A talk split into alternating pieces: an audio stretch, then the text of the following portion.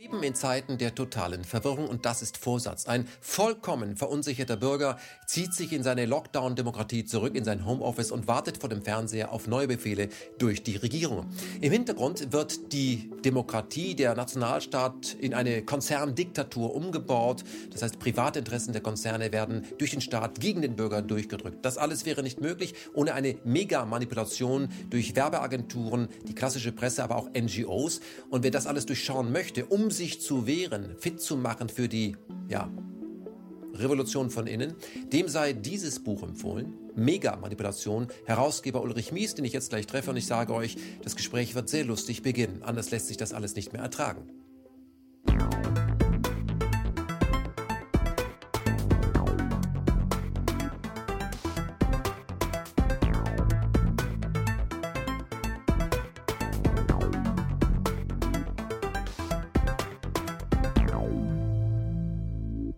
Herr Mies. Herr Mies. Ja? Ulrich Mies, jetzt nehmen Sie doch die Maske ab. Nee, nee, so schnell geht das nicht. Ich habe Ihnen versichert, dass wir alle geimpft sind. Wir haben alle Remdesivir schon genommen und wir haben hier so einen Filter wegen der Aerosole. Hier ist die zweite Welle bereits durch. Sie können sich hier sicher fühlen. Meinen Sie? Ja, ich meine, natürlich äh, sind Sie in Ihrem Alter, äh, Ich bin hochgradig gefährdet. das ist richtig, Nee. ein Risikopatient, aber Absolut. Ähm, Sie können sich äh, sicher sein, dass wir hier alle Schutzmaßnahmen getroffen haben. Also bei uns sind Sie auf der sicheren Seite. ja, aber ich bin multimorbid. Nicht? Also so einfach kommen Sie aus der Nummer nicht raus, oder? Meinen Sie, wir könnten das Sie können die Maske ein bisschen runter. Versuchen Sie erstmal an die Atmosphäre zu gewöhnen.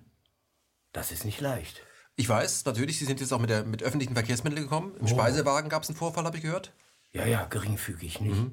Da war so ein Blockwart, der meinte, ich müsste jetzt auch beim Essen und beim Trinken noch die Maske aufhaben. Und da habe ich ihn gefragt, sagen Sie mal, soll ich die jetzt erst aufessen? Mhm. Soll ich die mit trinken oder wie denken Sie sich das? Naja. Und dann, oh, dann wurde es immer schlimmer. Na, ich, ich weiß nicht, vielleicht äh, nehmen Sie das auch mal ein bisschen auf, auf den, zu leichte Schulter. Glaube ich nicht. Mhm. Ich bin eigentlich davon überzeugt, dass ich das nicht auf die leichte Schulter nehme.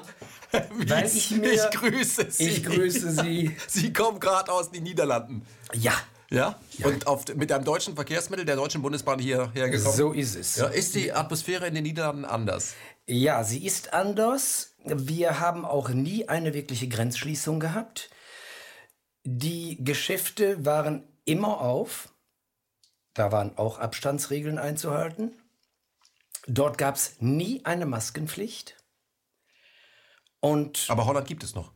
Holland steht noch soeben. Ja, Ist aber Co- Covid-19 nicht auch gefährlich für die Deiche? Ja, das ist also, äh, Covid nagt sehr stark an den Deichen und das ist natürlich schon ein zentrales Problem für die Niederländer, nicht? Das muss man also ganz klar sehen. Also Land unter. Noch nicht ganz, aber wahrscheinlich bei der zweiten oder dritten Welle. Genau. Und da sind wir bei Wellen. Und gerade der. Holländer hat ja mit Wellen seine Erfahrungen gemacht. Der Holländer hat sehr starke Erfahrungen mit Wellen gemacht, auch, sagen wir mal, schon in der Vergangenheit hat ja schon mehrere Fluten gegeben, nicht? Wo Land unter war. War das auch Covid damals? Nein, ich glaube nicht. Das waren wohl diese, diese Vorstufen davon, denke ich, ne? Also die Gezeiten sind in Form eine Vorform von Covid noch gewesen. Ja, ja, ja, ja. Also unbedingt, ne? Ja. Ähm, ich habe aber auch Freunde in Belgien, da ist dann ganz anders, nicht? Denn da ist, also in Holland ist dann äh, Covid nicht ganz so gefährlich, offenbar. Und äh, dann ähm, Freund von mir in Belgien, der wurde ganz weggesperrt. Äh, Freundin von mir in ähm, auf Mallorca wurde auch komplett weggesperrt, nicht? Vielleicht auch so alte faschistische Traditionen, weiß ich nicht, nicht? Italien und Spanien. Aber äh, lassen Sie uns äh, vielleicht gleich, äh, viele fühlen sich ja in Deutschland und ich äh, ja auch immer, habe mich immer mehr dran, äh, wohl in dem Homeoffice, weil ähm, die, die, die Überfälle auf Frauen mit Handtaschen sind ja enorm zurückgegangen. Ja, aber das wäre doch eine Möglichkeit für uns, wenn wir uns verkleiden, nicht? Dann können wir doch wieder Handtaschen greifen, oder nicht? Theoretisch, aber es sind ja keine Frauen mehr auf der Straße. Das Weil bei Ihnen habe ich festgestellt, auch wenn ich jetzt Ihr Buch hier, Sie sind die Herausgeber dieses Sammelbandes, Sie haben oft so einen, einen negativen Blick auf die Welt. Können Sie der Corona-Krise nicht etwas abgewinnen, dass die Familie wieder zusammenkommt, dass man mehr Zeit füreinander hat? Nee, äh, die Straßen sind leerer, finde ich eigentlich ganz sympathisch. Waren Sie Auto? Ähm, auch, ja. ja. Aber Sie sind mit dem Zug gekommen. Ich bin im Zug um, der war leer. Fast leer. Nicht? Denn die haben ja Angst, nicht? Denn es ist ja also Und was, tierische Angst. Aber Sie haben keine Angst. Nein, ich habe überhaupt keine Angst. Ich gehöre eigentlich zu den Angstfreien. Deshalb kriegen die mich damit auch Ist das. Da müssen die sich noch ein bisschen mehr einfallen Ist das eine anerkannte Krankheit oder gibt es dagegen ein Mittel? Ähm, das befürchte ich, dass es da kein Allerweltsmittel gegen gibt, denn diese ähm, Verfahren und Mechanismen der massenpsychologischen Beeinflussung scheinen ja zeitenübergreifend zu sein, sonst hätte es keinen Ersten und keinen Zweiten Weltkrieg gegeben. Ähm, fehlt Ihnen das manchmal so, so eine gesunde Angst, so, so sich zurückziehen, wenn die Regierung das sagt? Auch so ein Sicherheitsgefühl? Ja, vor der Regierung, ja, da würde ich mich dann gerne zurückziehen, aber nicht vor Corona. Mhm. Das heißt, Sie halten die Regierung für gefährlicher als Corona? Ja.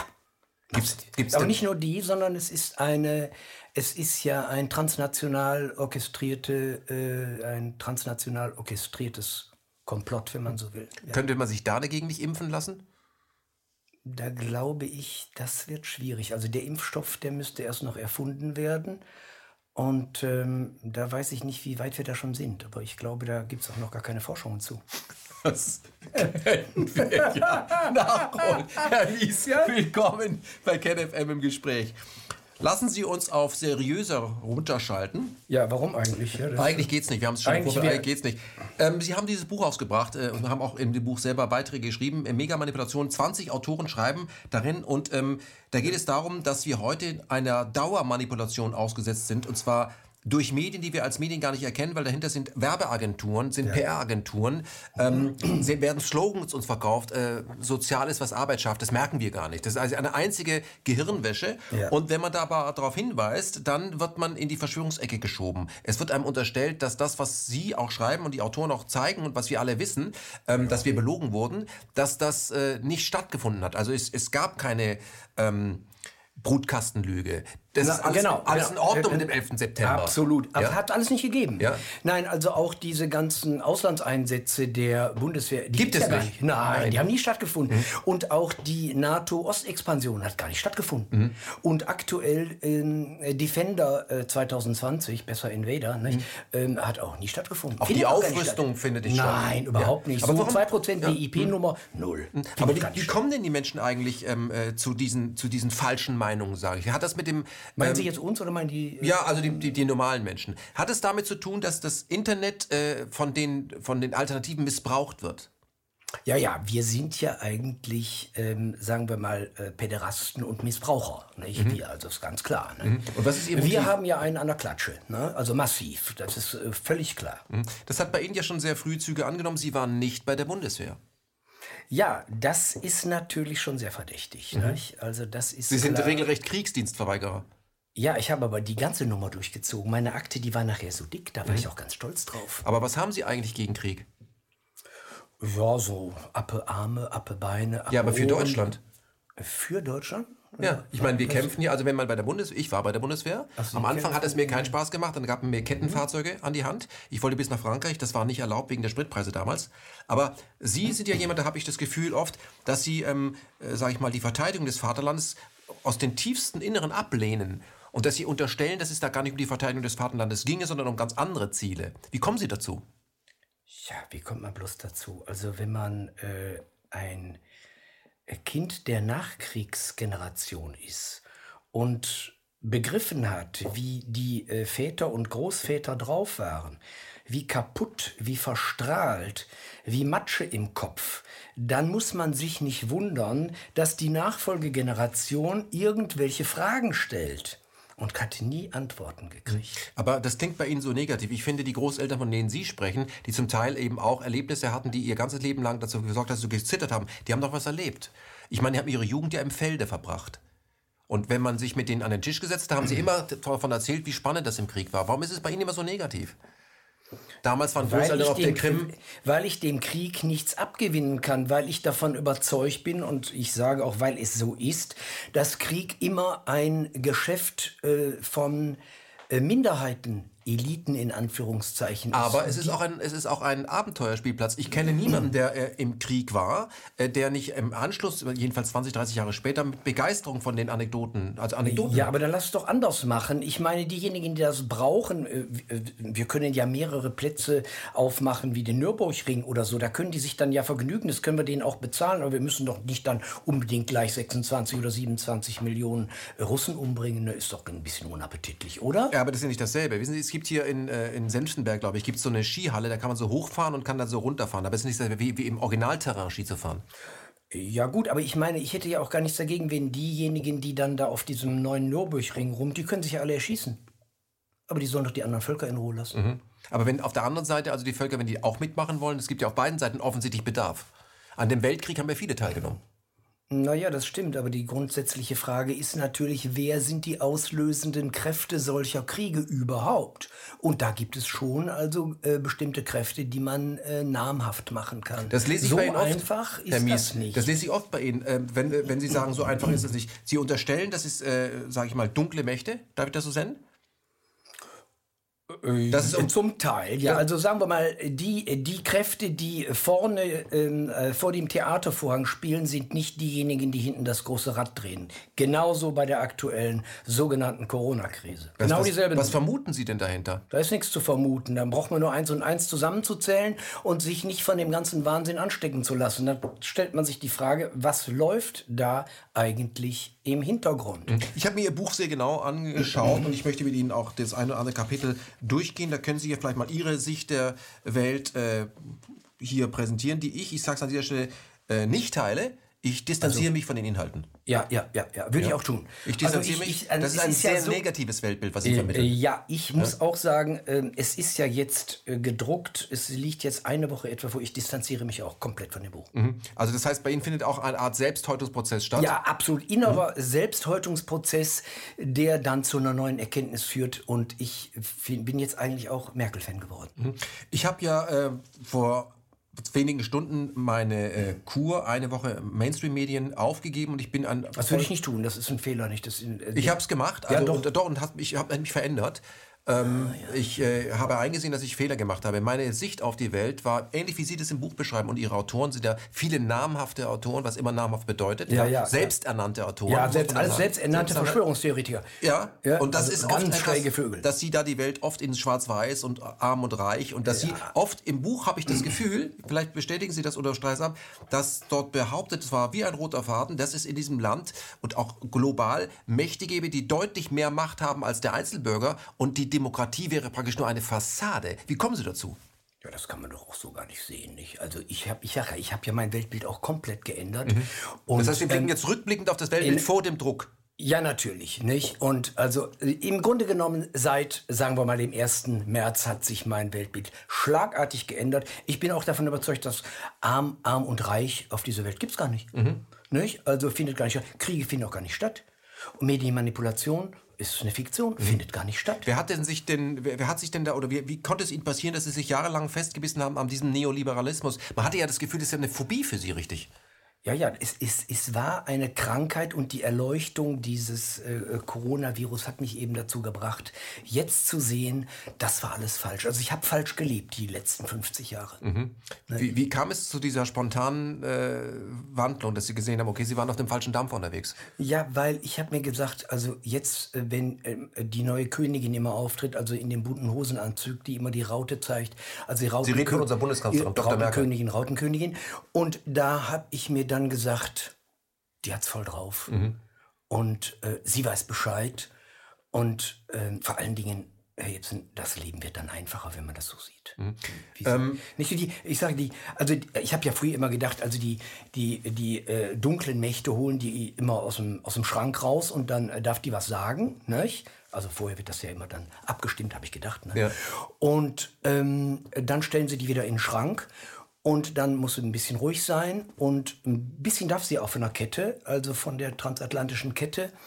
Und ähm, dann holen sie sie wieder aus dem Schrank. Ähm, und, aber so sehe ich das alles nicht mehr. Ich äh, habe ja auch sehr lange darüber nachgedacht, warum sie so beliebt ist bei der Bevölkerung. Ich glaube, das ist auch so, dass sie ja aus einem anderen System kommend äh, die Demokratie, für viele ist eine Überforderung, ein Stück weit reduziert hat, indem sie einfach, ähm, ja, ähm, alternativlos eine Politik macht, die man annehmen kann, annehmen muss. Ja, es ist ja so, es ist ja ein ganz einfaches Weltbild. Die Dame, die hat ja in, einer, in einem totalitären äh, System gelernt und hat Das ist totalitär nochmal. Äh, totalitär ist eigentlich also eine Form der Diktatur. Nicht? Ist das negativ? Äh, das muss man nicht so sehen. Also ich meine, wenn man Anhänger von Diktaturen ist, warum sollte man das dann äh, negativ sehen? Also ne? Diktat ist ja wird in der Schule gemacht, aber dann vorgeschriebener ja, genau, Text das genauso ist doch ein einfaches Leben, nicht? Dann, Ja. dann brauchen sie sich doch nicht so viel in den Kopf zu machen. Also und, und so viel kritisch denken ist ja auch anstrengend. Außerdem weiß der Lehrer ja oft besser Bescheid, weil er mehr Erfahrung Sowieso, hat. der weiß sowieso immer und die Regierung weiß ja auch immer, was für sie gut ist. Also äh, insofern hat sie ja auch richtig gelernt und hat sich dann Also wie man richtig regiert.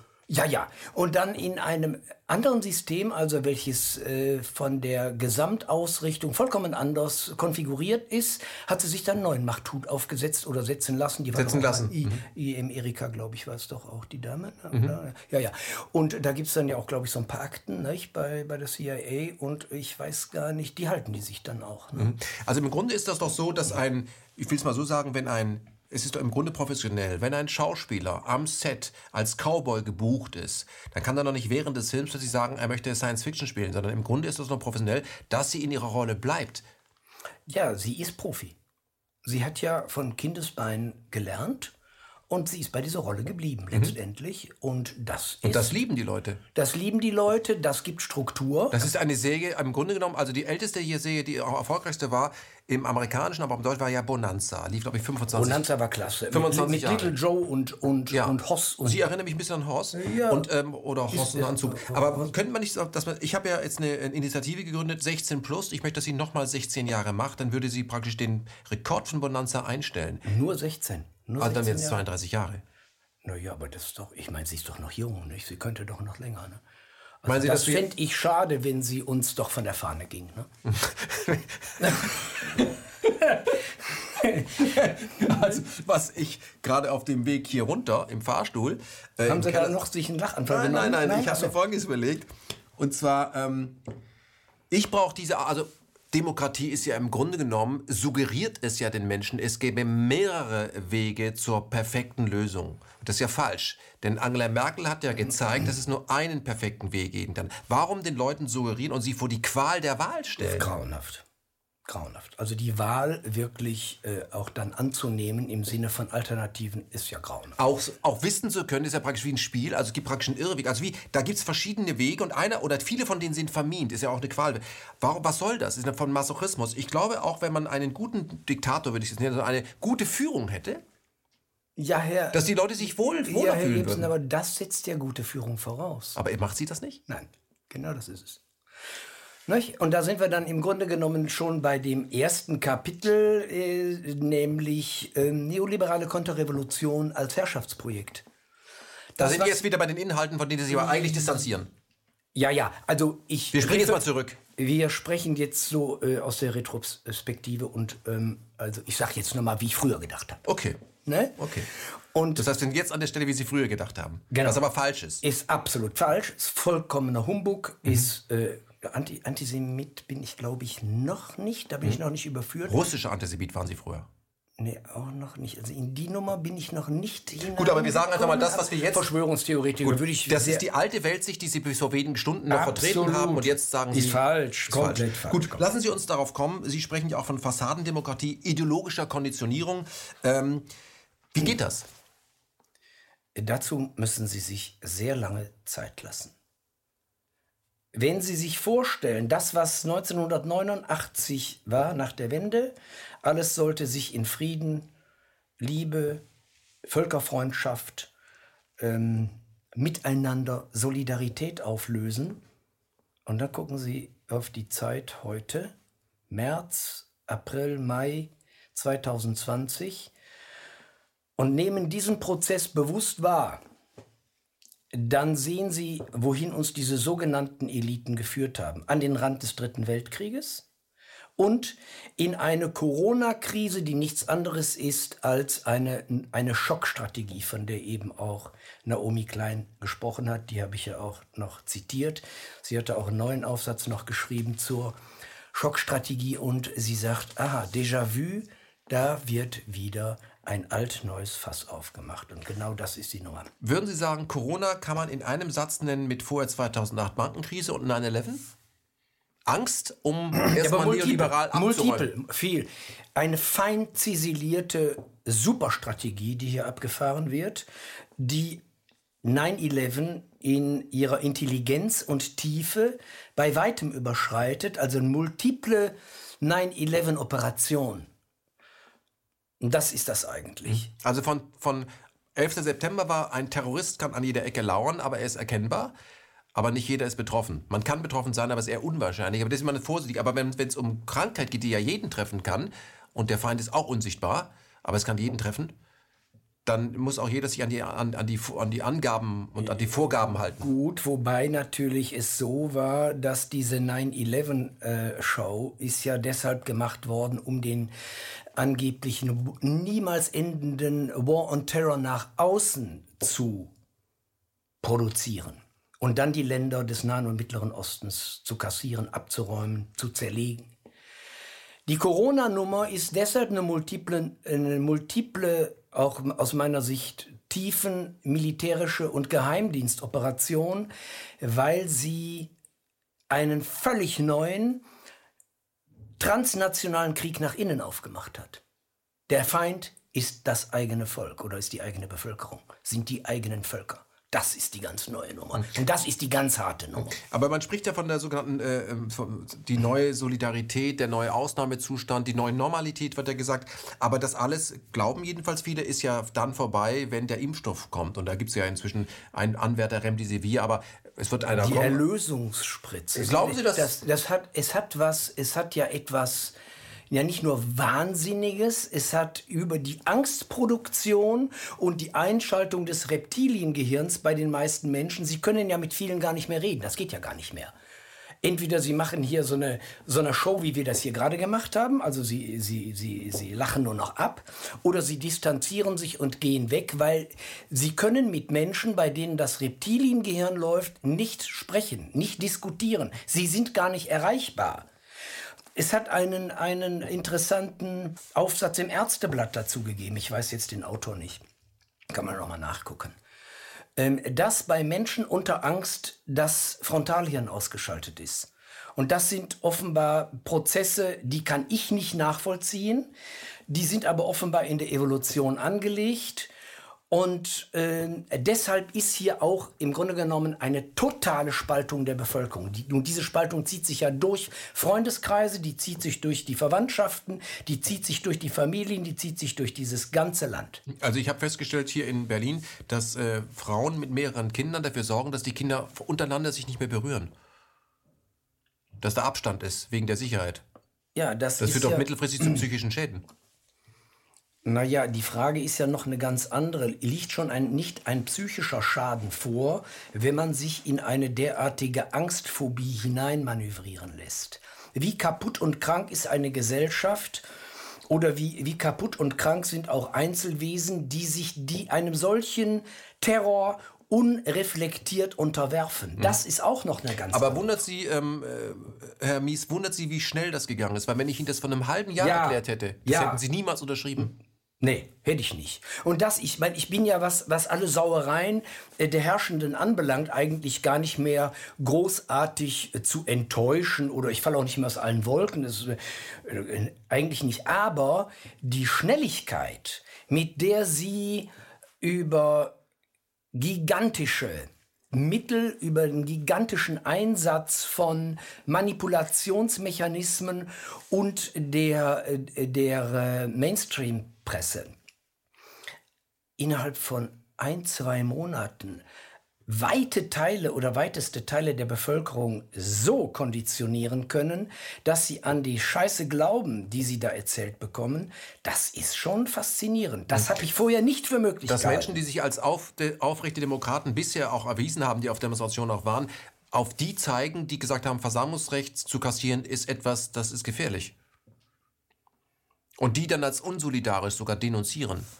Das geht ja bis, ja, ja, bis in die Familien rein. Ja, sag ich ja. Das ist, es geht bis in die Tiefe der Familien und dann kommen eben möglicherweise auch aus alten deutschen Traditionen äh, und äh, diese Autoritätshörigkeit, also die Kultur, eine Art von Kultur oder Unkultur der Autoritätshörigkeit und Gläubigkeit hinzu. Und ähm, so dass sie dann auch diese unappetitliche Blockwart-Mentalität hinkriegen. Mhm. Aber ich glaube, das, was Sie ansprechen, das hat damit zu tun, dass wenn Menschen erstmal Angst haben, dass sie bereit sind, das ist ja die Schockstrategie von der. Ja, ja, wieso habe ich denn Angst? Ja. Wovor habe ich denn Angst? Ja, aber wenn die Menschen erstmal subtilen Angst haben, das ist praktisch die, wenn man, wenn man einen, einen guten Horrorfilm sieht, dann wird das Grauen ja nicht gezeigt, sondern äh, das wird im Kopf erzeugt. Das ist viel grauenhafter.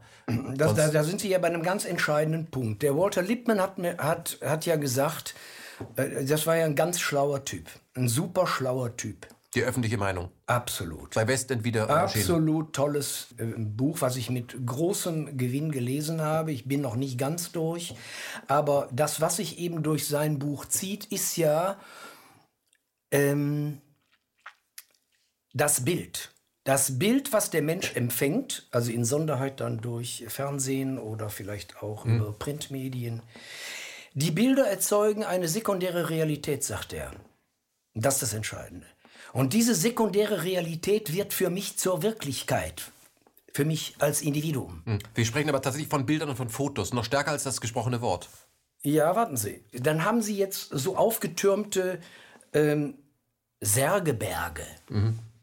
In Italien zum Beispiel. Zum Beispiel. Ja. So.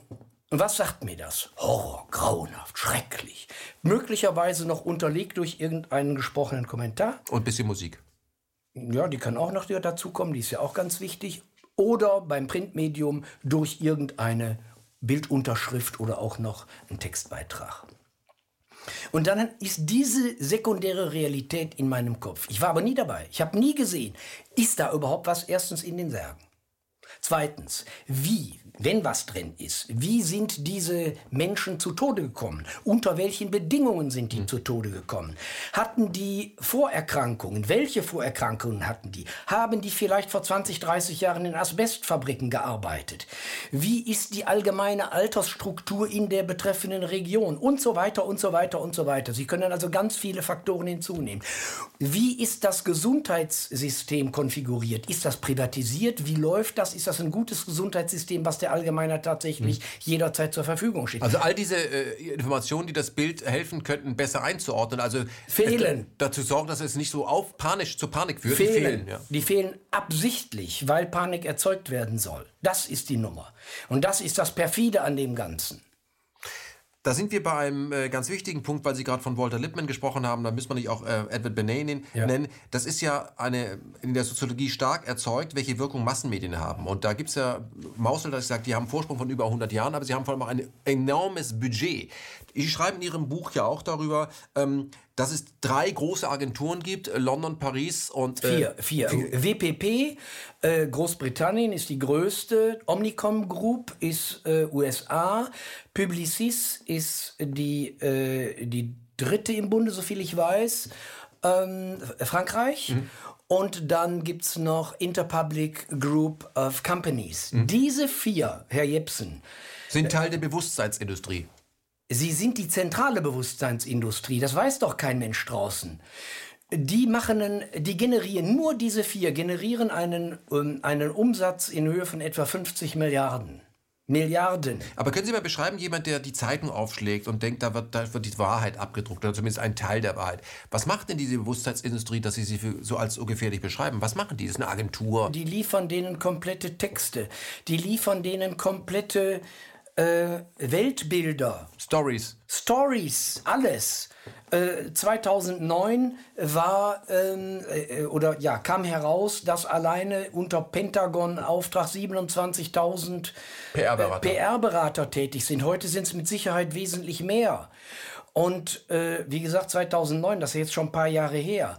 Das heißt, die speisen systematisch die für sie erforderlichen und zur Reproduktion der eigenen Apparate erforderlichen Informationen von oben in den gesamten Medienapparat ein. Mhm. Das heißt, die, alles, alles, worüber gesprochen wird, sind letztendlich vorformulierte Gedanken und derjenige, der, so sie, der, der, der, der, der, verweist das gar nicht, weil er ja über sie stolpert. Das, genau. Das sind, das sind, äh, und diese, diese Giganten, und das, wir haben ja jetzt nur von den ersten Vieren gesprochen.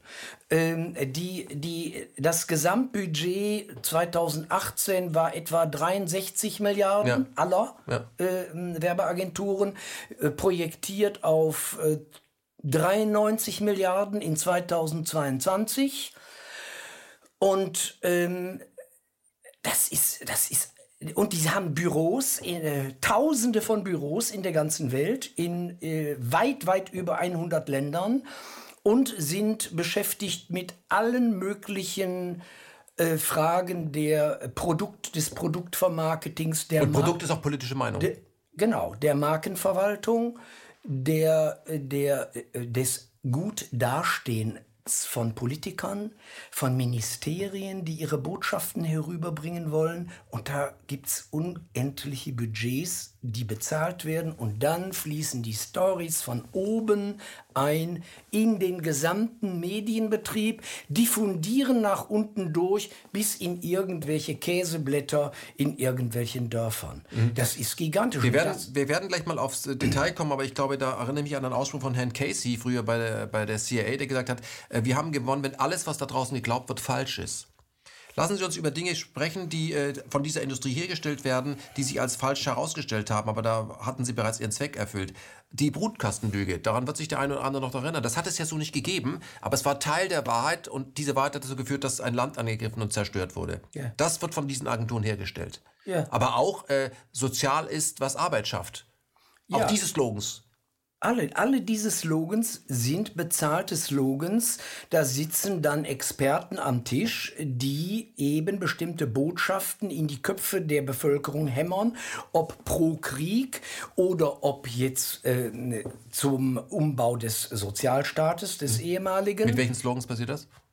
Ja, einen haben Sie ja gerade genannt. Mhm. Nicht? Ähm, Aber nennt das eben dann auch Eigenverantwortung, ne? Ist auch so ein, so ein, so ein Eigenverantwortung ist auch so ein Spruch. Oder es gab doch ähm, vor einigen Jahren gab es doch dann mal die Du bist Deutschland. Da war doch so eine ja. gigantische Serie. Also Du bist Herr Siemens oder Du bist Robert Bosch oder all so ein Stuss natürlich, nicht? Ähm, Fordern und fördern, diese ganzen. Ja, genau, nicht? Ja, wobei, ich meine, da muss man sich dann auch drüber unterhalten in einer Gesellschaft, ähm, äh, bis zu welchem Grad darf ich äh, auch ungefordert Leistungen erwarten. Das ist aber eine ganz andere Debatte. Die müsste aber gesellschaftlich geführt werden und nicht von oben injektiert werden in eine Gesellschaft, um eine Gesellschaft komplett umzubauen. Und das ist ja das eigentliche Also das ist eine ideologische Gehirnwäsche. Das heißt, egal worüber man sich unterhält, man greift letztlich immer schon auf vorgekaute Gedanken zurück und baut das wie so aus einem Lego zusammen. Nichts davon ist etwas Eigenes, aber es, trotzdem funktioniert es ja so, dass man es für eigene Überzeugungen hält. Also im Grunde ist es ein Zitatenkartell von Stoff, das von außen kommt. Ja. Das ist das, was wir erleben. Deswegen, ja. was Sie besprochen haben, ich kenne es auch, dass man mit Leuten gar nicht mehr reden kann. Man weiß genau, wenn man mit ihnen spricht, weiß, welche Nachrichtensendung sie immer sehen, welches Blatt sie immer. Das sind alles es, Worthülsen nur noch. Es ist, gucken Sie mal, wenn Sie Ihr Weltbild beziehen aus dem Radio, das schalten Sie morgens ein, und dann lesen sie irgendwann in der Mittagspause noch irgend so ein, ein Tages-, so ein übliches Tageszeitungsblatt. Oder die etwas besser situierten lesen dann die Süddeutsche. Und am Wochenende wird dann die Zeit durchgekaut und abends holen sie sich dann noch die Schlussideologiepackung von der Rautenkönigin und die Tagesanweisung für den folgenden Tag. Dann hat das Bild und die, äh, äh, dieses, das Gesamtbild ist vorhanden und da lassen sie auch nicht dran rütteln. Mhm. Und wenn sie sich mit solchen Leuten unterhalten, die ich auch in meinem Bekanntenkreis habe, aber ich habe Die sind nicht dumm. Also sie sind, sie, nicht, sie sind nicht im bürgerlichen Sinne ungebildet. Sie sind im bürgerlichen Sinne nicht ungebildet, sie sind aber vollkommen einseitig und schmalspurmäßig ausgerichtet, leben in dieser Welt und wollen vor allen Dingen, und das ist das Entscheidende, unter keinen Umständen aus dieser Sicherheit, in der sie sich selber wiegen, herausgeholt werden. Mhm. Wenn sie die ankratzen und antasten, werden sie sofort merken, entweder werden die aggressiv oder aber sie blocken ab, äh, reden über irgendwelchen anderen äh, Stuss, der eigentlich meistens völlig uninteressant ist. Und reden ist. vor allem, wenn sie weg sind, komisch über sie. Und das können sie ja gerne machen, ist mir ja völlig egal. Da aber das wird auf jeden Fall passieren, dass sie komisch geworden sind. Aber ja, ich möchte genau dahin kommen. Ja, ja, die, die, die Nummer kenne ich auch. Mhm. Also, äh, aber warum ist das so, dass man diese Menschen, ich weiß genau, welchen, welchen Typ sie sprechen, das ist dann, äh, was ich, äh, gut situierte höhere Beamte, Apotheker, was es geht, die, wo man sagt, mit denen kann man sich über Klassik unterhalten, über alte Motorräder, das ist alles kein Problem. Kein Fernsehsägen, aber nicht über Segelflugzeuge. Ja, aber nicht über Putin, nicht über Trump. Nein, nein. sondern da gibt's Weil da das Bild, das Weltbild ist gefestigt durch die herrschenden Medien. Und das wird nicht angetastet. Da wird auch gar nicht dran gerüttelt. Das steht.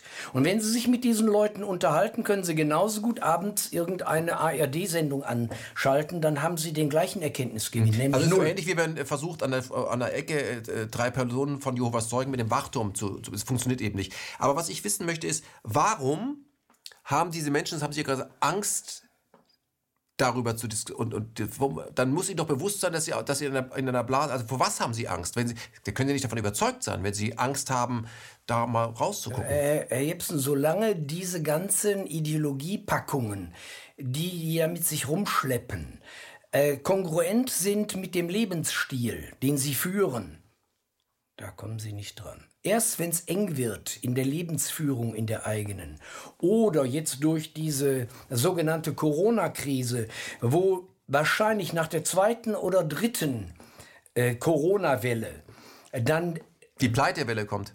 Die gigantische Pleitewelle kommt und Millionen von Existenzen auf dem Spiel stehen oder schon abgekippt sind, die ersten sich aus dem Fenster stürzen, ganze Familien sich auflösen oder die Leute einfach, weiß ich nicht, vielleicht auch psychisch, vielleicht auch wirtschaftlich verkommen werden, möglicherweise kommt dann ein gewisses Erwachen. Mhm. Denn noch ist das noch nicht da. Und ich glaube, dass ähm, bei vielen Menschen dieses sogenannten bürgerlichen Milieus, ich sag mal auch so dieses grünen Milieus, Doppelname, Vollwertkurs 45 plus Spätgebären, Impfverweigerer, nicht? Oder also heute Impfenthusiast, Friedensbomben und Raketen, Humanitäts-, Militärinterventionsfreund, mhm. Taz-Leser, Grünenwähler, Zeitleser äh, äh, und SUV. Dann haben sie so eine Gesamtpackung. Und das sind diese Milieus, die sind ja bisher noch gar nicht betroffen von oder viele von mhm. denen sind noch nicht betroffen. Und ich denke, wenn es da zu Abstürzen kommt, könnte es sein, dass sie sich für andere Realitäten oder für die Realität interessieren mhm. und aus also, der Blase raustreten. Was Sie beschreiben, ich würde mal so, also in dem Moment, wo das, was man äh, in den Nachrichten äh, konsumiert, die Überzeugung, die man mit aufnimmt und das eigene Leben, also der Zweitwagen ist ein Mini Cabrio und sowas alles. Ja, und so. Ja, ja. Äh, solange das so ist das synchron. Und wenn Sie jetzt mit einer anderen Wahrheit kommen, ist es nicht, ist es nicht synchron. Das ist absolut nicht synchron. Deswegen geht's nicht. Genau. Man kann nicht kritisch sein und dann im SOV äh, schick Pasta essen gehen. Das stimmt dann irgendwas nicht. Ähm, äh, fast nie, ja. So. Fast nie, genau. Und nach St. Moritz fahren oder Kitzbühel und so. Passt nicht, passt, passt nicht, ja. nein, weil sie dort auch mit bestimmten Milieus immer in Kontakt kommen. Mhm. Ähm, wenn sie da solche Diskussionen führen, geht nicht. Mhm. Geht gar nicht. Mhm. Lassen Sie uns über die Art und Weise sprechen, ähm, wie, wie dieser wie diese Realität erzeugt wird, weil die, das wissen wir ja spätestens seit Bröckes, dass die Massenmedien die Realität ja nicht beschreiben, sondern ähm, sie herstellen. Es hat ja in den letzten Jahren ein enormer Krieg gegen ähm, den Bürger stattgefunden, auch gegen den publizistisch arbeitenden Bürger. Und ich glaube, es hat damit zu tun, dass das Internet dafür gesorgt hat, dass der Staat sein Informationsmonopol verloren hat und die alternativen Medien immer mehr an Einfluss gewinnen. Der ist immer noch wenig, aber wir wissen ja auch, so viel Prozent braucht man eigentlich nicht, um ein System zu stören. Da reichen fünf bis zehn Prozent. Ähm, es geht also um die Heimatfront. Äh, wie sieht die Situation aus für äh, freie Journalisten, zu denen Sie auch gehören? Hat sich das in den letzten Jahren auf der einen Seite durch das Netz verbessert und auf der anderen Seite ist es ein raues Klima geworden? Wie ist es? Spüren Sie einen Unterschied? Ja, ich persönlich eigentlich nicht, aber ich weiß, dass ein gigantischer Unterschied ist. Und vor allen Dingen ist völlig klar, Herr Jepsen, die, wenn, die, wenn die herrschenden Kräfte in einem Staat merken, dass ihre Macht angekratzt wird, ich rede noch gar nicht von Kippen, dann äh, äh, äh, arbeiten die mit allen Mitteln. Mit, und das ist das. Und Sie haben vollkommen recht, das Informationsmonopol der, des, des Staates in Kooperation mit den Massenmedien hat massiv gelitten. Und ähm, es sind ja ganz viele Faktoren, die sagen wir mal bis Ende 2019, Januar 2020 dann kulminierten. Äh, die Wälder brannten, diese ganzen Katastrophenszenarien, die die hm. Leute schon gar nicht mehr auf dem Schirm haben, ja ähm, in Brasilien, in, ähm, in Australien. Die Menschen hatten Angst, wann geht's denn jetzt los mit dem Dritten Weltkrieg, ja?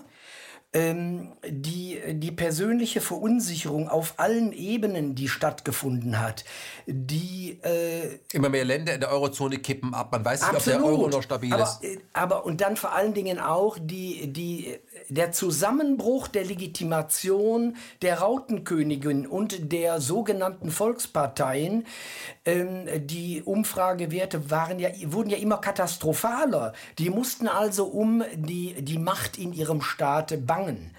Und nicht nur in Deutschland. Und deshalb bin ich davon überzeugt, dass diese ganze Corona-Geschichte ein, erstmal ein, ein Reset war um den herzustellen, um wieder so etwas wie Legitimation äh, herzustellen äh, oder Pseudolegitimation herzustellen. Das ist ja keine positive Legitimation, die sie herstellen, sondern man hat die Bevölkerung in so eine Hold-Position gebracht. Angst. Mhm, mh. Und das ist das Entscheidende. Aber das heißt, man muss das ja aufrechterhalten, weil ähm, nur so lässt sich das, äh, also nur durch Angst, also ich kann ja nicht vorbei sein, die Angst, weil dann kommen ja Nein. die Fragen.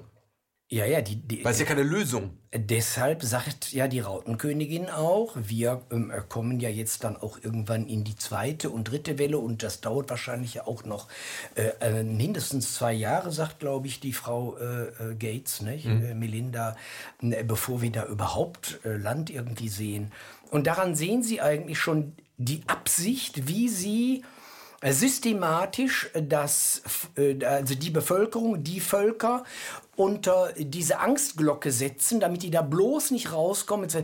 Im Augenblick wird immer so ein bisschen geliftet, nicht? Damit, damit man äh, also auch noch mit Abstandsregeln, Einhaltung dann vielleicht mal im Restaurant sitzen kann. Aber es geht darum, dass der Bürger ähm, sich selbst kasteit und vernünftig nenne ich das ja, jetzt mal. Ja, der ist total vernünftig. Der ist total vernünftig. Ja, der ist total vernünftig und ich sag ja, ähm, äh, ähm, die wollen dahin, dass der Bürger, die Bürgerin nach, der, nach den Erlösungsspritzen endlich also dass die kommen, diese Erlösungsspritzen, damit äh, sie dann doch von diesen Belastungen befreit werden, unter denen sie jetzt aktuell zu leben haben. Aber tatsächlich ist ja, sie sollen sich an das Social Distancing gewöhnen. Das ist die Nummer.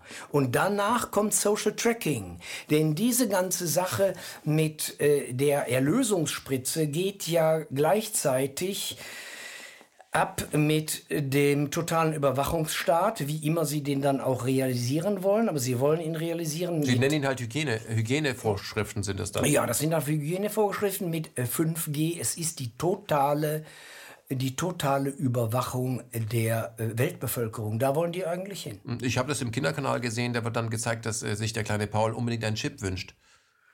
Ja, so kann man das auch vorbereiten. Das heißt also Erlösung, dann weitere Erlösungsformel durch äh, also nicht mehr die unbefleckte Empfängnis Mariens, wie äh, mhm. vielleicht noch vor vielen äh, Jahrhunderten. Manche glauben ja da immer noch an diesen Spaß. Und ähm, dann kommen die neuen Erlösungsformen eben, ist dann die, äh, sind dann Corona 1, 2, 3, nee, nur Corona 19. Mhm. Aber ich, ich, ich kann mir schon vorstellen, wie das läuft. Äh, dann werden Filme kommen, wo ein jemand, der gechippt war, äh, hatte einen Fahrradunfall, war bewusstlos und aufhand dieses Chips konnte man seine Blutwerte ablesen und konnte ihm gleich das richtige Medikament geben. So kann man das in Riesenfort. Ohne den Chip wäre jetzt Peter tot. Ja, so ja, wird man das machen. Ja, aber die, die, so, ähm, so alt ist das gar nicht. Es gibt ja einen super spannenden, vor mehreren Jahren gedrehten Film. Hm, da spielt äh, ein Dokumentarfilm, der spielt in äh, Sao Paulo. Äh, Mandabala, Send a Bullet. Ähm, wie dort die totale ähm, Dis. Ähm, einer Gesellschaft funktioniert. Die Superarmen, und die Superreichen, die Superreichen lassen sich schippen, die kommen von oben mit dem Hubschrauber, landen auf den, auf den Skyscrapers und so weiter, haben eigentlich überhaupt keinen Kontakt mehr in irgendeiner Weise zu der Umwelt, leben in ihrer eigenen Blase und äh, also zum Teil auch hochkriminellen Blase, nicht? Sonst kann man ja auch nicht so superreich werden. Und, äh, ein, und es findet statt eine kolossale Brutalisierung der, der armen Welt. Mhm. Man muss ja nicht glauben, dass Armut edel macht, sondern Armut führt ja zu einer inversen Brutalität, muss man ja auch sehen. Sie schreiben im Buch und Ihre Autoren schreiben im Buch, dass es ja schon diese, es gibt reiche Menschen, wir reden aber jetzt nicht über die Leute, die nur ein paar hundert Millionen haben, das ist ja schon unter ferner Liefen. Wir reden zwischen 6.000 und 7.000 äh, super-rich Leute, die über Multimilliarden verfügen. Ja. Die Köpfe, die wir kennen, sind ja letztendlich auch nur die Puppen. Puppen. Also jemand, der wirklich vermögend ist, den kennen wir gar nicht. Bill Gates ist vermögend, aber er ist ja letztendlich... Äh, dadurch, dass er sein Gesicht hinhält, kann er nicht zu den wirklichen Superspielern gehören, sondern er wird vorgeschickt, damit er ja. angegriffen werden kann. Es gibt ja, Sie schreiben ja auch Vanguard, State Street, äh, BlackRock, die großen das sind die entscheidenden. Vermögensverwalter. Absolut, das ja. sind die entscheidenden Player. Der Ernst, also Ernst Wolf, ja. der ähm, äh, hat ja auch darüber gesprochen äh, und auch äh, Sendungen gemacht.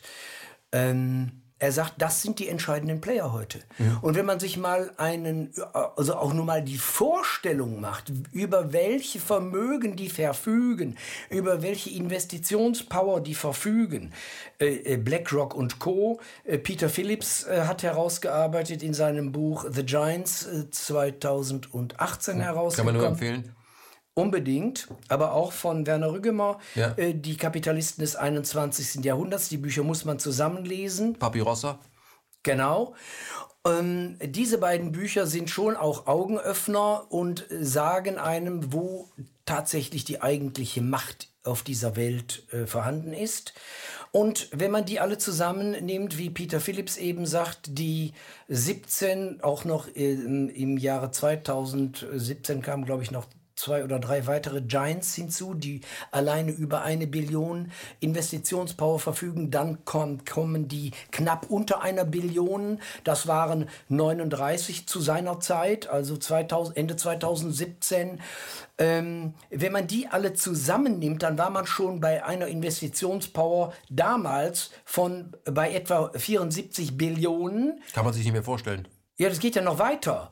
Und dann kommen noch die, die kleineren, alle die, die Tausenden von kleineren äh, Vermögensverwaltern. Und wenn Sie die alle hinzunehmen, kommen Sie mit Sicherheit, und so genau weiß man es ja auch gar nicht, auf eine Investitions- und damit auch Korruptionspower in Höhe von 100.000 Milliarden gleich 100 Billionen US-Dollar in etwa. Mhm. Nicht? Und äh, äh, das deutsche Bruttoinlandsprodukt beträgt knapp 4 Billionen. Dann können Sie sich mal vorstellen, wie oft die Deutschland aufkaufen können. Mhm. Und das machen sie auch. Mhm. Aber das heißt, da sind wir bei Ihrem äh, Lieblingsthema. Das Ganze muss man ja eben unter einer neoliberalen Agenda äh, verstehen, äh, in der der Marktmensch äh, angestrebt, der Mensch als, als reiner Markthomunculus, der, der Mensch als Marktidiot. Mhm. Aber können Sie mal beschreiben, weil viele Menschen haben äh, noch gar nicht verstanden, was... Ähm, die vor 40 Jahren aus der Taufe gehobene Ideologie als äh, Update des Kapitalismus, also der Neoliberalismus, was das eigentlich bedeutet. Ja, was, der, der Neoliberalismus ist ja im Grunde genommen eine Ideologie, die die Staatsfunktion auf den Kopf stellt. Das heißt also, früher hatten wir ja den, äh, oder zumindest die Vorstellung, und ich denke auch äh, zu weiten Teilen galt das auch noch in den äh, 70er Jahren etwa also der Sozialstaat und wir hatten auch doch tatsächlich auch noch gewisse Wahlmöglichkeiten, wenn wir bei den Parteien noch unsere Kreuzchen machen. Aber das dann ist aber auch dann langsam vorbei und dann kommt eine völlig neue Staatsfunktion, die wird langsam vorbereitet im Wege eines Ein-Generationen-Prozesses, weil es nämlich ist ein Umsturz, es ist ein realer Putsch, ein schleichender Putsch, mhm. der stattgefunden hat. Das heißt, der hat. Staat wird noch gebraucht, um private Interessen durchzusetzen? Nur dafür. Mhm. Das ist eine Funktion. Mhm. Der Staat als Bürgerstaat für die Bürgerinnen und Bürger muss absterben und ist auch weitestgehend schon abgestorben und wird, wird quasi auf den Kopf gestellt von den Kapitalfraktionen und dann hat der Staat die Funktionen, ihnen, äh, ihnen das Bett zu machen, ihnen die besten und nur denkbar bestmöglichen Investitions- und Rahmenbedingungen bereitzustellen, die Steuern äh, für Großunternehmen abzurasieren. Denken Sie mal dran, früher hatten die äh, Kapitalgesellschaften, also in Sonderheit die Aktiengesellschaften, eine Kapitalertragssteuer von 51 Prozent äh, zu zahlen, heute unter 15 Prozent.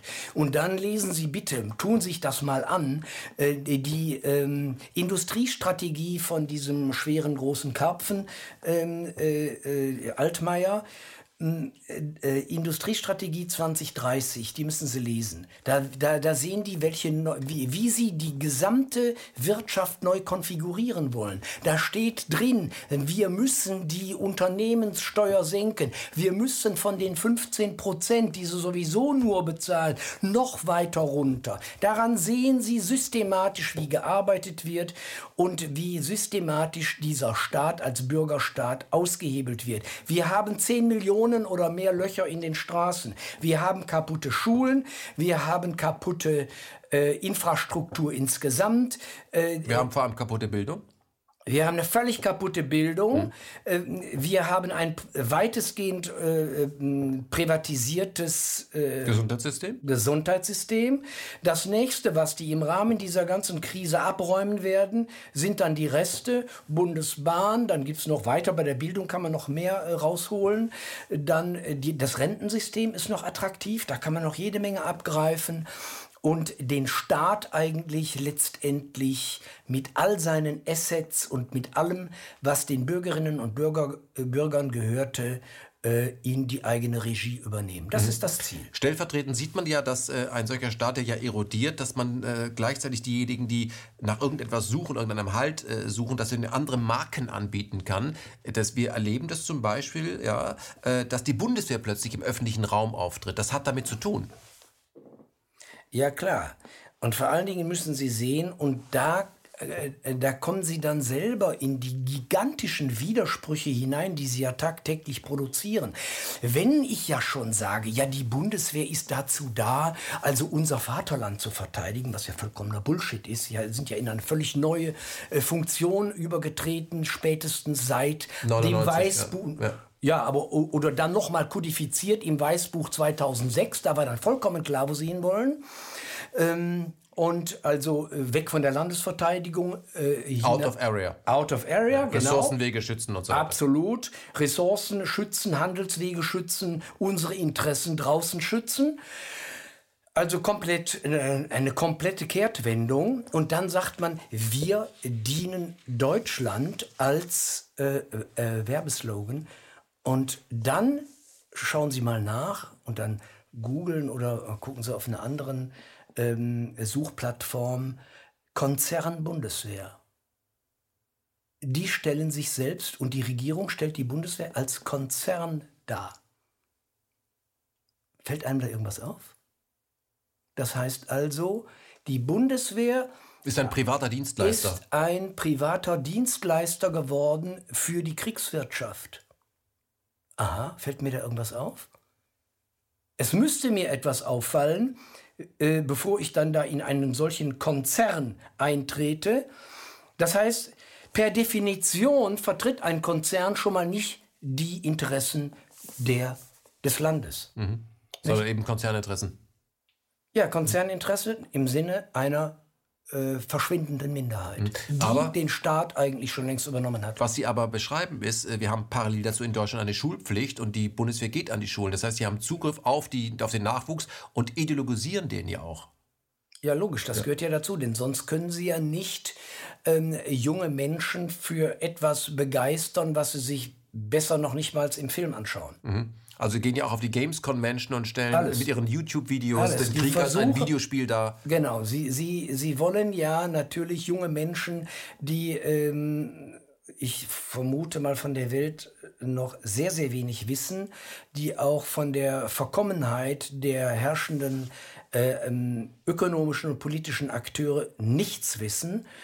Ähm, bei denen wird angedockt an eine ein, an, an den Spieltrieb, ja. der ja über diese gesamte Digitalisierung dann auch ähm, ja, auf bedient wird. Bedient wird ja. und mit allen, mit allen technologischen Möglichkeiten, mit allen Finessen, mit allen Spielereien, äh, die für die jungen Leute interessant sind und wo sie dann andocken können. Mhm. Lassen Sie uns mal über den Siegeszug des Neoliberalismus global äh, sprechen.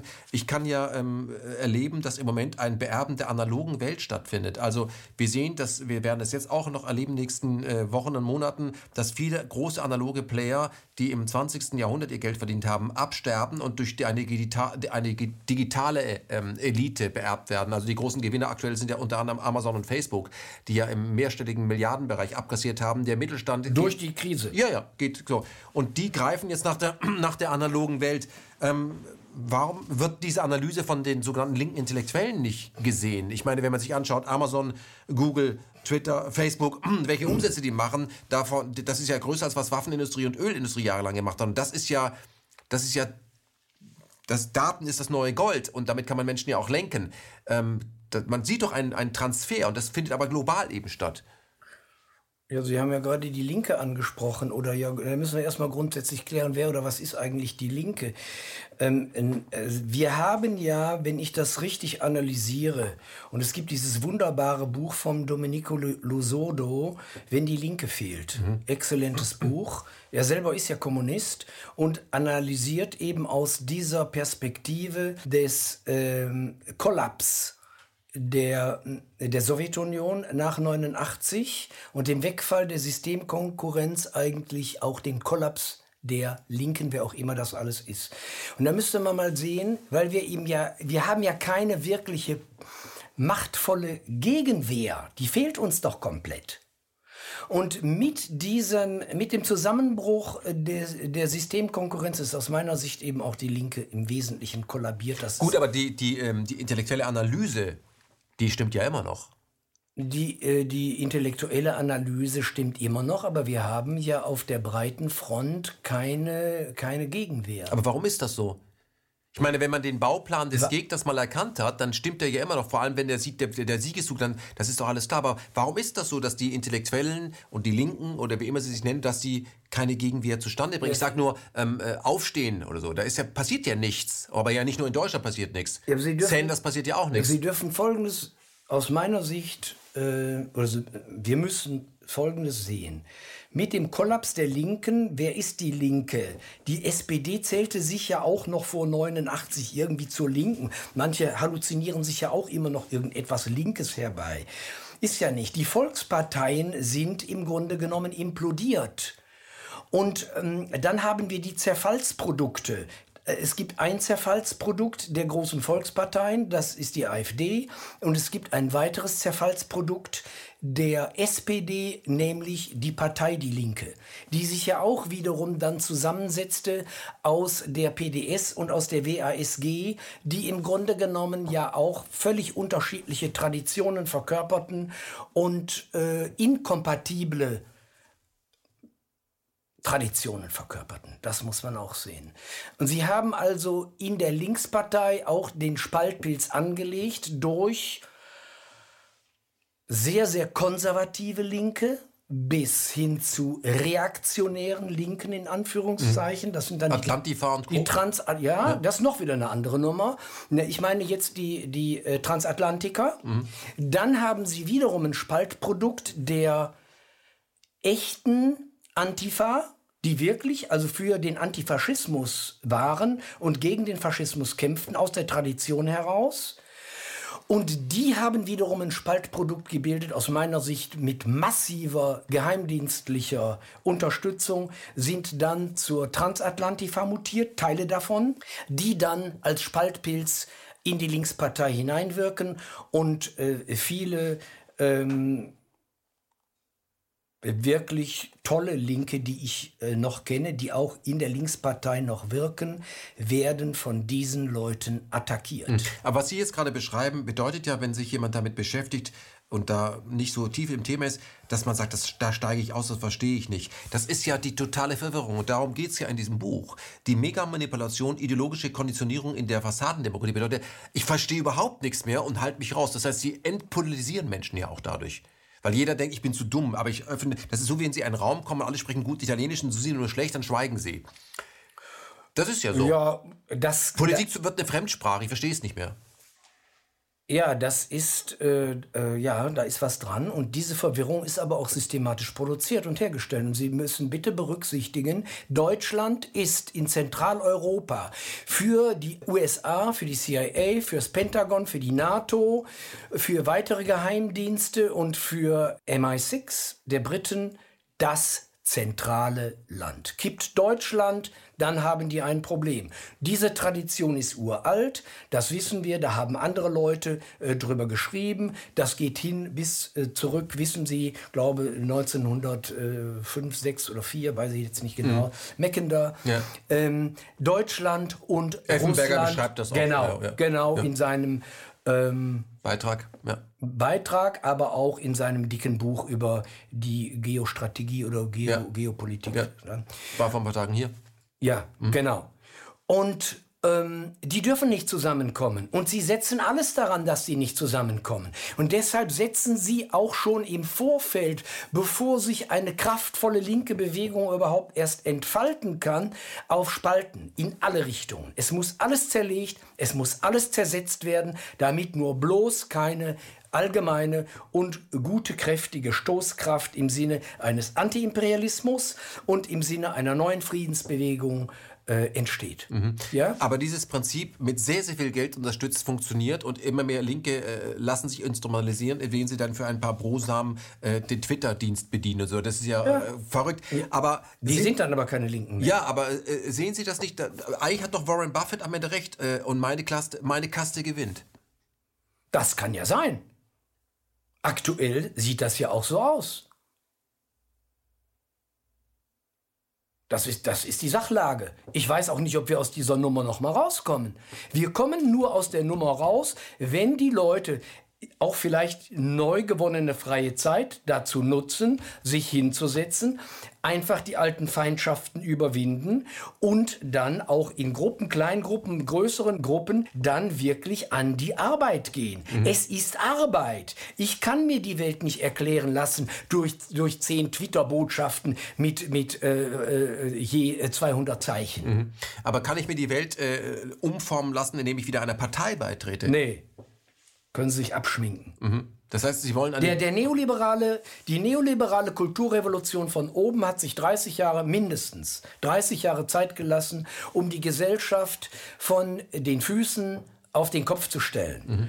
Und das, äh, das kriegen sie so schnell nicht wieder hin. Mhm. Die entscheidende Frage ist aber eine ganz andere. Wie weit werden die gehen? Wie weit wird der auch gesellschaftliche Zerstörungs- und Vernichtungsprozess der, Neolib der Marktradikalen, die sind ja noch nicht einmal mehr neoliberal. Weil der Marktradikalismus ist ja die nochmalige Steigerung des Neoliberalismus. Der Neoliberalismus hat zumindest gesagt, okay, wir übernehmen den Staat, aber die Marktkräfte sind die dominanten Kräfte in der Gesellschaft. Der Markt bestimmt alles und diejenigen, die nicht mehr mitmachen können, fliegen raus aus dem Markt. Was hat man gemacht mit, äh, äh, 1997, 98, als die Tigerstaaten kollabierten, 2007, 2008? Sie haben die Banken gerettet. Also im Grunde genommen ein absoluter Widerspruch selbst zu neoliberalem Denken. Mhm. Wir sind Eigentlich müsste der, wenn, ein, ein, wenn der Markt äh, Player rausschmeißt, dann sind die offensichtlich nicht in der Lage, äh, flexibel auf den Markt zu reagieren. Und wenn man ein, ja, oder so kriminell das, ja. oder ma äh, machen so dreckige und kriminelle Geschäfte, was ja auch der Realität entspricht, dass sie sich nur noch von der allgemeinen, dass sie nur noch im Grunde genommen eine Parasitenfunktion an den, an den Zivilgesellschaften haben. Das ist das. Mhm dass die Bevölkerung sich das gefallen lässt, weil man hat ja die Bevölkerung ausgeraubt und äh, geplündert. geplündert. Aber warum geht das, dass die Bevölkerung, das Millionen, ich habe das in Griechenland nicht verstanden, ja, relativ übersichtlich, glaube ich, 13 Millionen Bürger äh, stürzen komplett ab und ähm, gehen zwei, dreimal äh, auf die Straße, äh, lassen sich von Parteien irgendwas versprechen, aber darben dann und das, das hat ja auch Menschenleben gekostet. Warum lassen sich Menschen das im Kollektiv so gefallen? Welche Art von, von Trauma muss da medial erzeugt werden, dass das Menschen tun? Kann ich Ihnen nicht sagen. Aber es muss doch eine angewandte Technik sein, habe- das kann kein Zufall Ja, sein. das ist ja nicht eine Technik. Das sind eben diese ganzen Manipulationstechniken. Das ist die Megamanipulation, von der wir. Es geht ja in dem Buch gar nicht jetzt um die bösen Medien. Es sind ja Dutzende tolle Bücher geschrieben worden über die Medien. Hier geht es ja nur um noch eine ganz andere Nummer. Ja?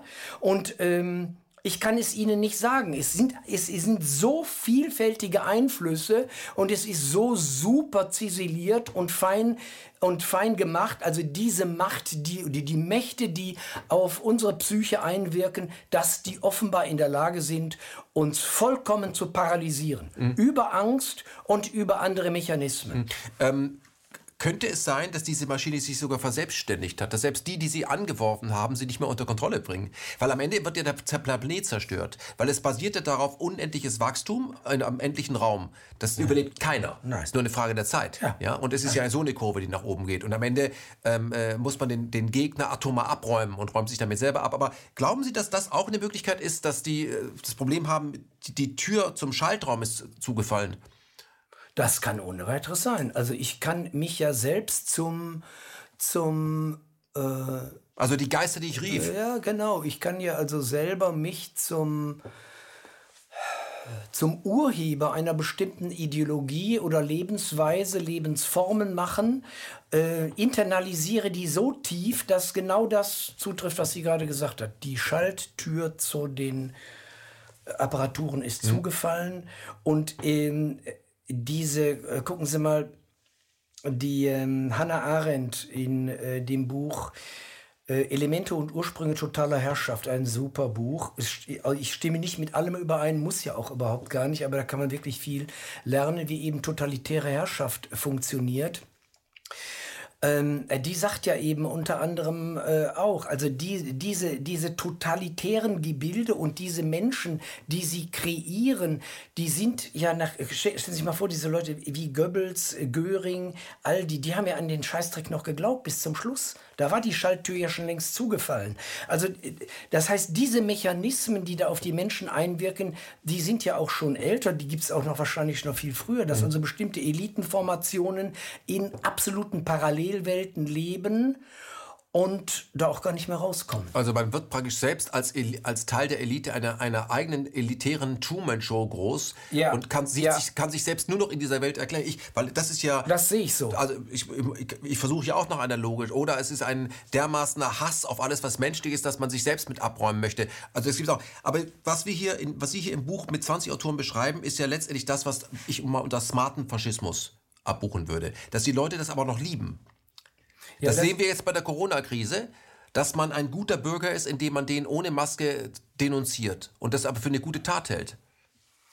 Ja, ja. Während man aber, wenn man aus dem Eingang geht, hier in Mitte über diese Stolpersteine und das aber nicht in Verbindung tritt mit was mit dem, was man Nee, gerade macht selber man tut. Nein. Das ist die Vergangenheit. das, das, das, das Alte hat man ja schon nicht geschnallt, was da abgegangen ist. Also versteht man das Neue auch nicht. Und das ist ja auch die Kunst dieser Megamanipulatoren. Das heißt, sie lassen sich Zeit. Aber wäre jetzt nicht gerade die Chance, ich halte es ja auch für eine Riesenchance, wie hat das denn damals funktioniert, so wie jetzt? Natürlich sagen die Herr dann immer, Jepsen. das kann man nicht vergleichen. Es geht darum, du gehorchst etwas, was du nicht glaubst und alle glauben nicht dran, aber alle gehorchen. So muss das damals gewesen sein. Ja, aber Sie haben doch den Vergleich zu der alten Zeit gar nicht. Das Naja, es läuft ja dauernd bei. NTV. Das ist doch die Nummer. Das heißt, das sich Zeit lassen bedeutet, eine ganz neue Generation wächst unter völlig neuen Rahmenbedingungen heran, verschärft noch durch völlig neue Technologien, die waren doch vor 20, 30 Jahren noch gar nicht da. Das Handy-Tasten drücken, diese Idiotisierung durch all diese ganzen Gerätschaften, war doch noch gar nicht da. Also diese technologischen Sprünge, Diese Beschäftigungstherapie, sich ständig mitzuteilen. Idiotisierung, id- absolute Idiotisierung auch. Oder die, äh, die Welterklärung, wie ich vorhin gesagt habe, durch, durch so ein paar Twitter-Botschaften mir da erschließen zu wollen. Wie doof ist das denn? Also das Schicksal des Menschen ist eigentlich, er kann aus der Vergangenheit der Vorfahren nicht lernen. Er muss offenbar immer wieder durch einen neuen Morast durchtreten. Gut, aber Herr Mies, dann sind wir natürlich äh, in einer sehr miesen Situation, Wir sind in einer schwierigen Situation. weil wir ja. haben die Atombombe erfunden. Das ist auch eine technologische Entwicklung, die dann wieder zu völlig neuen Qualitäten in Anführungszeichen führt. Ja. Weil das hat ja, glaube ich, Einstein gesagt, die Atombombe hat alles geändert, nur nicht das menschliche Denken und damit auch nicht das menschliche Handeln. Würden Sie so weit gehen, sagen, im Grunde ist die Zukunft des Menschen besiegelt. Es ist nur eine Frage der Zeit, wann irgendjemand auf den Knopf drückt. Oder das macht ja heute ein Algorithmus. Das weiß ich gar nicht, ob die das überhaupt noch brauchen, denn so saudumm sind die Eliten gar nicht. Da sind ja ganz hochintelligente Player dabei, da müssen wir uns ja nichts vormachen. Und ähm, vielleicht haben sie ja auch mittlerweile begriffen, dass dieses ähm, Drücken auf den Atomknopf, das ist doch, das ist doch äh, ancient. Das bringt uns nicht weiter. Mhm. Aber was, also, wie, wie werde ich denn, wie werde ich denn, äh, sage ich mal, das niedere Volk los? Ist es, wird, es Dadurch. wird es biologisch stattfinden? Sie können. Die, verdier, die verlieren sich ja noch. Die Wenn, dummen Menschen vermehren sich ja noch. Es werden ja mehr. Und na, damit werden sie zu einer Gefahr. Na, warten Sie doch mal ab. Wenn Sie jetzt zwei, drei, vier Corona, Fußpilz oder was auch immer für Wellen dann zur lebensbedrohlichen Welle erklären und die Menschen auf die Erlösungsspritzen warten und über diesen Zeitraum von zwei, drei Jahren werden ganze Populationen direkt oder indirekt eigentlich indirekt abgeräumt, dann schaffen sie damit neuen Raum. Nicht? Wenn, sie den, wenn sie durch die, die durch die Globalisierung hervorgerufenen Produktionsabläufe kappen, zerstören, dann krepieren Millionen in Indien, gegebenenfalls in China und hier der ganze Klein- und Mittelstand. Und das könnte auch eine Strategie sein, wo die hinwollen. Mhm. Abräumen, Sie, Menschen abräumen. Ich habe in Ihrem äh, Buch einen sehr interessanten Beitrag, weil es sind ja 20 Einzelbeiträge gelesen, und zwar von Moritz Enders. Da geht es um politische Verbrechen. Drei Phasen kennt das politische Verbrechen, fand ich sehr lehrreich. Es gibt die Vorbereitung, die Ausführung und die Deutung. Und die Deutung ist elementar. Können ja. Sie das mal beschreiben?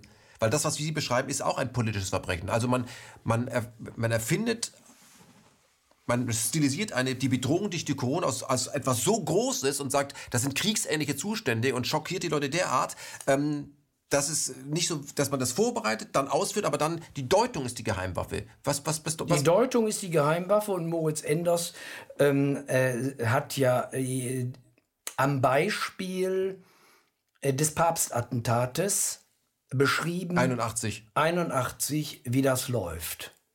Ernst Wolf hat einen Aufsatz geschrieben zum Herrhausen-Attentat. Mhm. Da geht es auch nur um die Deutungsfrage letztendlich. Ja. So. Und die Akteure, die jetzt diese Attentate betreiben, da sagt der Enders ja, die, die, äh, das, das Attentat ist eigentlich nur Mittel zum Zweck. Und das, was dahinter abläuft, ist das Entscheidende. Die Botschaften, die ausgesendet werden sollen, das sind die entscheidenden Botschaften. Und die Akteure, die solche absolut professionell ausgeführten Attentate realisieren. Das sind Geheimdienste, das mögen auch Geheimdienstverflechtungen sein. Hm. Die, die wissen auch gar nicht untereinander immer, also Need-to-Know-Prinzip. Das wäre, das ja. wäre dann auch noch zu fragen. Ähm, und äh, die sind aber eigentlich auch interne Schockstrategien, die da stattfinden, um Bevölkerung zu verunsichern.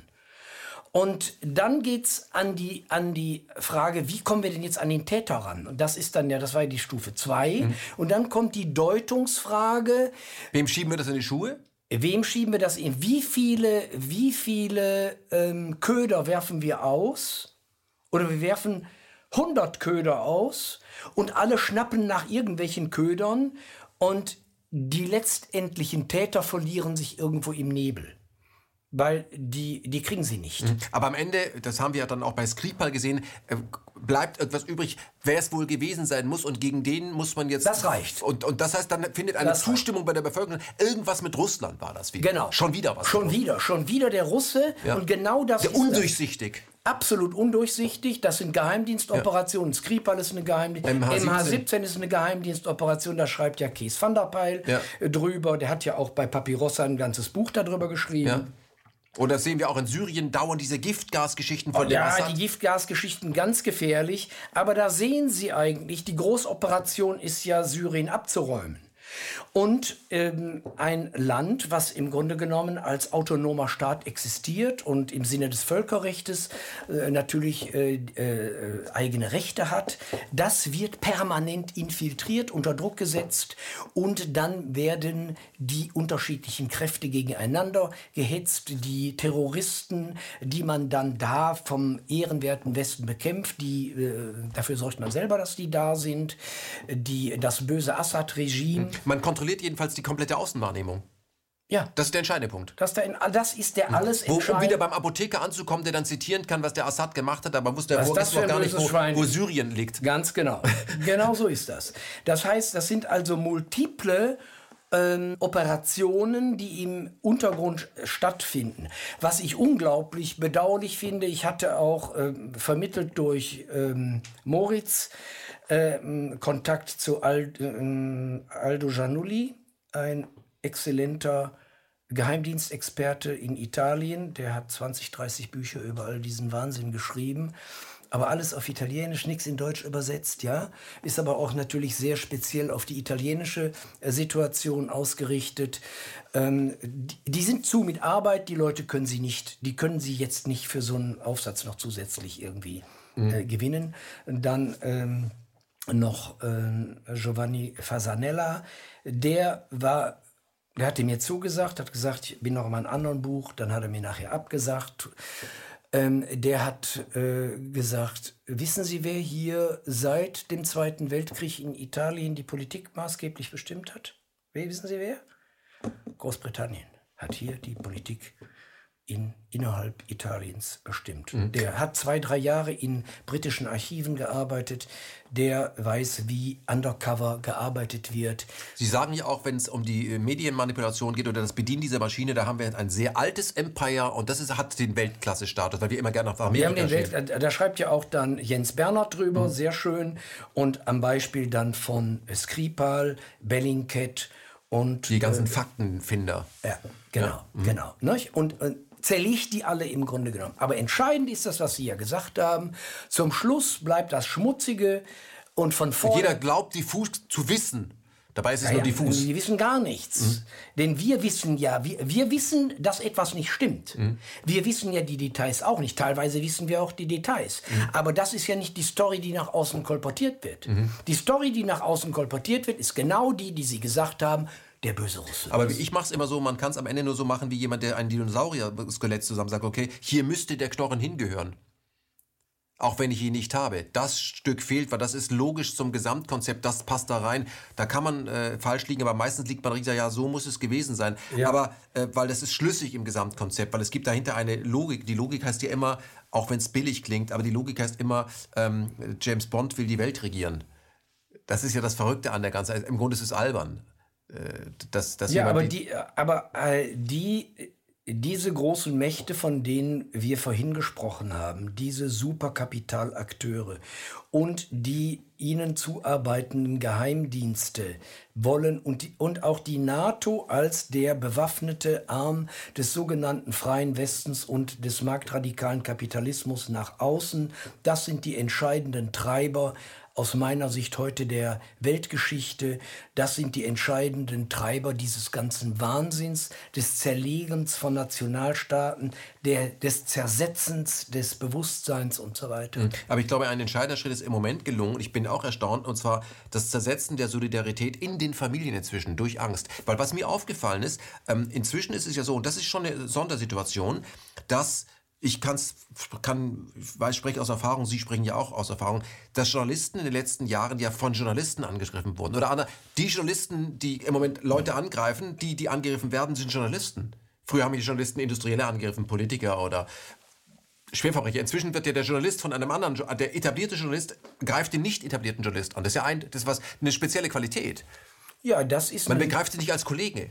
Nee, ein Feind das ist eben das, was ich irgendwie, ich glaube, hinten im, im, im letzten Artikel, der Bürger als Feind. Das heißt also, der kritische Bürger ist für die herrschenden Akteure und deren Interpreten der Feind. Mhm. Das muss man ganz klar sehen. Wir sind die Feinde. Mhm. Und das heißt auch der, der alternativ arbeitende Journalist, ist der Feind. Der wird eher als Bürger gesehen, der Wissen unter die Bevölkerung bringt und das ganze System sabotiert. Weil Ja, Wissen und, macht und, es. da, und damit auch seine eigene korrupte Existenz. Wie lange haben Sie an diesem Buch geschrieben oder schreiben lassen? Sie haben ja zahlreiche Autoren versammelt, das ist ja auch international besetzt. Wie, wie lange hat das gedauert? Ja, wir sind schnell. Und äh, warum haben Sie das gemacht? Weil ich der über. Einmal finde ich es wahnsinnig spannend. Ist es, aber die Frage ist ja, was bringt es? Die Frage müssen wir uns ja, die stelle ich mir ja auch immer jeden, Ja, jeden die, Tag können, die können wir uns doch beide oder, oder, oder äh, Hunderte, die da in den alternativen Medien herumwuseln, die können sich doch permanent die Frage stellen. Wie, welche Chance haben wir? Ähm, also sagen wir mal, ist, äh, für mich persönlich ist es immer noch ein, ein, ähm, eine enorme Bereicherung, selber in der Tiefe zu schürfen oder mit anderen zusammen, um den ganzen Irrsinn irgendwie zu durchblicken, der da in, in dem wir stecken, der Morast, in dem wir stecken. Aber würden Sie sagen, ich sehe es inzwischen bei mir immer mehr so, es ist ein persönlicher Entgiftungsprozess, den ich benötige, weil ich mich damit beschäftige, aber ich glaube weniger, dass es noch etwas bringt. Sehe ich ganz ähnlich. Weil die, die wir erreichen, die kenne ich schon Ja. und die bleiben übersichtlich. Weil es führt ja dazu, wenn man das erkannt hat, dass man halt auch beruflich die Chance hat, aus dem herauszutreten. Das kann ja gar nicht jeder. Wir als selbstständige Journalisten können dann da etwas, können ja etwas produzieren, aber wenn jemand bei Bosch arbeitet und äh, hat sein Leben lang immer nur das getan, was will der, wie will er sich denn selbstständig machen? Womit denn? Gar nicht. Und das ist Der hat ja gar nicht die Chance. Ist, und, und wenn die jetzt noch den ganzen kleinen und Mittelstand abräumen in den nächsten Jahren, dann ist ja auch selbst für diejenigen, die noch irgendwie vielleicht mal ein bisschen was gescheckt haben, die aus der Tretmühle raus wollen, die Chance zu einer selbstständigen Existenz auch gar nicht mehr als Option da. Das muss man auch sehen. Ähm, Sie haben aber einen wichtigen Punkt noch angeschnitten, nämlich Journalisten bekämpfen Journalisten, Wissenschaftler bekämpfen Wissenschaftler. Und ähm, das heißt, Daniele, ähm, die Claudia äh, ähm, Zimmermann, der Aktam Suliman und, äh, und auch John Pilger haben ja darüber geschrieben, wie es ähm, integren Menschen geht, die zu nah an die Zentren der Macht gehen, wenn sie arbeiten und wenn sie forschen. Und vor allem, die, das dürfen sie schon tun, aber das Problem wird, wenn sie zu viel Einfluss damit bekommen. Also wenn, man ihnen, wenn ihnen zu viele Leute zuhören. Es hat immer Leute gegeben, die erkannt haben, was läuft, aber diejenigen, die ihnen zugehört haben, waren immer genau, weniger. Ganz genau. Und, und wenn das eine bestimm ein bestimmtes Momentum überschreitet, dann ähm, wird es unangenehm für die herrschenden Eliten. Dann werden die Kettenhunde losgelassen. Dann lassen die die Kettenhunde los oder die Schakale oder wie auch immer. Der John Perkins spricht ja von Schakalen, die dann losgelassen werden. Aber das ist dann die ganz unappetitliche Nummer, denn dann werden sie erschossen. Äh, so weit geht man noch nicht. Aber man ruiniert diesen Menschen die Existenz. Nicht? Also die berufliche Existenz. Oder ich hatte auch noch einen weiteren äh, renommierten Wissenschaftler gebeten, einen Artikel zu schreiben. Namen kann ich selbstverständlich nicht nennen. Ähm, Der konnte sich das nicht leisten. Ja, aber äh, der, hat ja, äh, der hat ja gesagt, äh, Herr Mies, wenn ich jetzt hier äh, einen Beitrag dazu leiste, ich lebe in einem relativ kleinen Land, ich lebe in einer relativ kleinen Community, ich bin sozial geächtet. Das schaffen die, das machen die. Und je mehr sie sich mit dem, ähm, mit dem US-amerikanischen oder britischen britischen Imperium kann man ja nicht mehr sagen, mit dem Juniorpartner der USA anlegen, desto gnadenloser wird die Rache sein, die an ihnen geübt wird. Das ist die Situation. Nicht? Also äh, man und, wenn man dann noch ein, ein, ein, ein renommierter Wissenschaftler ist und hat Zuhörerschaft, dann machen die dich fertig. Ähm, lassen Sie uns zurück zur Corona-Krise äh, kommen, weil im Moment alle äh, das zum ersten Mal fühlen, was sie beim 11. September nur kurz gefühlt haben. Und bei anderen, bei, bei Bankenrettung auch nicht, weil das unmittelbar auf den Einzelhaushalt zurückgreift. Jeder hat die Erfahrung mit Corona jetzt gemacht. Er kommt an der Maske nicht vorbei, wenn er öffentliche Verkehrsmittel fährt. Darüber wird gesprochen. Das ist seit Monaten ist es das Gesprächsthema und man weiß nicht, wohin es geht. Ähm, wo endet das alles? Das kann enden da, wo die herrschenden Schichten hinwollen. Äh, auf Global Research von dem Schossodowski erschien am 24. Mai ein Beitrag, wo die Rockefeller Stiftung hin will. Die Rockefeller Stiftung will dahin, dass es im Grunde genommen ein militarisiertes Gesundheitswesen mit Zwangsapparaten äh, gibt. Sie möchten gerne etwa 300.000 Sicherheitsleute einstellen. Sie möchten in der Woche 30 Millionen Tests machen und nach einem Jahr täglich 30 Millionen Tests machen. Ein gigantischer... Ähm, also eine Gesundheitsdiktatur. Ja, aber die gleichzeitig ein gigantisches neues Marktsegment für die komplett umzubauende Weltwirtschaftsstruktur ist. Und darum geht's auch. Also diese Corona-Nummer ist Umsturz, ist, ist eine völlig neue Konfiguration der Weltwirtschaft, ist die totale Herrschaft des Finanzmarktes, ist die totale Privatisierung des Staates, ist die Etablierung einer Gesundheitsdiktatur. Mhm. Kontrolltools, die jeder automatisch Alles, mit allem, ja. mit allem, mit, mit allem, was wir uns vielleicht aktuell noch gar nicht feststellen können. Das haben die aber alles schon äh, eingepreist. Mhm. ID 2020 nennt sich das. Ja, ja, genau. Wird aber als also, Chance gesehen. Dass man, ja, sowieso. Ja. Nicht? Totale Digitalisierung, 5G mit allen möglichen äh, negativen oder auch sonstigen äh, Effekten wird durchgedrückt, wird gemacht, denn du hast nichts zu sagen. Mhm. Du bist nicht der Souverän, du bist das kleine Arschloch und wir werden dir sagen, wie du zu laufen hast. Mhm. Sofern wir dich noch laufen lassen. Ich, ich glaube aber, der Mensch, und das habe ich immer wieder erlebt, äh, und wenn ich mir die Geschichte an, der Mensch hat einen gewissen Reststolz und irgendwann kann dieser ganze Kessel, wo ja auch Druck drauf ist, weil der Mensch ist nicht gerne im Käfig. Ja, irgendwann fliegt das Ganze. Das die, ist ja das, was. Die um die Ohren. Setzen Sie eigentlich darauf? Weil Imperiumbar werden aufgebaut, aber sie am Ende an der Spitze, wo der maximale Druck ist, da zerfallen sie ja auch. Dekadenz zieht ja auch ein. Ja. Das ist die Hoffnung, die ich habe. Das ist, ja, genau. Mit der Macht wächst die Dekadenz. Ja, sicherlich ist das so. Und äh, das ist auch das, was die Naomi Klein in einem neueren Aufsatz geschrieben hat, auch natürlich wieder in, auf einem äh, alternativen Medium, die sagt, Jetzt äh, mit Corona ist für mich vollkommen klar, sie legen eine neue Schockstrategie auf, aber das Endergebnis dieser Schockstrategien ist, die Herrschenden, die diese Schockstrategien betreiben, wissen nie genau, wie sie ausgehen. Und es kann sein, dass denen das Ganze noch dermaßen um die Ohren fliegt, äh, dass sie sich daran erinnern, dass äh, das dann schief ging, dass das voll schief geht, dass dann auch ähm, hier in Berlin, äh, sag mal, dieses herrschende politische Regime komplett abgeräumt wird. Wir wissen das nicht. Das kann passieren. Mhm. Also je, man kann Menschen bis zu einem bestimmten Punkt degradieren, kujonieren, terrorisieren, ähm, ähm, und wenn sie dann aber nicht in Ketten liegen und noch handlungsfähig sind, dann kann das fürs System sehr unappetitlich ausgehen. Mhm. Ähm in Ihrem Buch habe ich jetzt äh, sehr viele äh, Tipps gefunden, welche alternativen Medien man ähm, anwählen kann. Ich sage bewusst nicht konsumieren, weil der reine Konsum bringt nichts. Ähm, und Sie haben dieses Buch ja auch äh, Leuten wie Manning, Whistleblowern, wie Snowden und ähm, Ihnen auch. Ja, vielen Dank ähm, gewidmet. Aber wie können wir denn, weil es kann ja auch zu, es kann ja auch depressiv machen. Wir haben uns ja am Anfang sehr lustig unterhalten, weil sonst hält man es nicht mehr aus. Aber wie, wie kann man denn den Irrsinn überwinden? Weil ich glaube, wenn Sie mit, den, mit, wenn Sie mit vielen Leuten auf der Straße jetzt sprechen, die vielleicht auch zum ersten Mal auf einer Demonstration sind und gar nicht ideologisch geprägt wurden, dass sie fragen, ich komme aus der alten Friedenswegen, offensichtlich sieht mich hier keiner.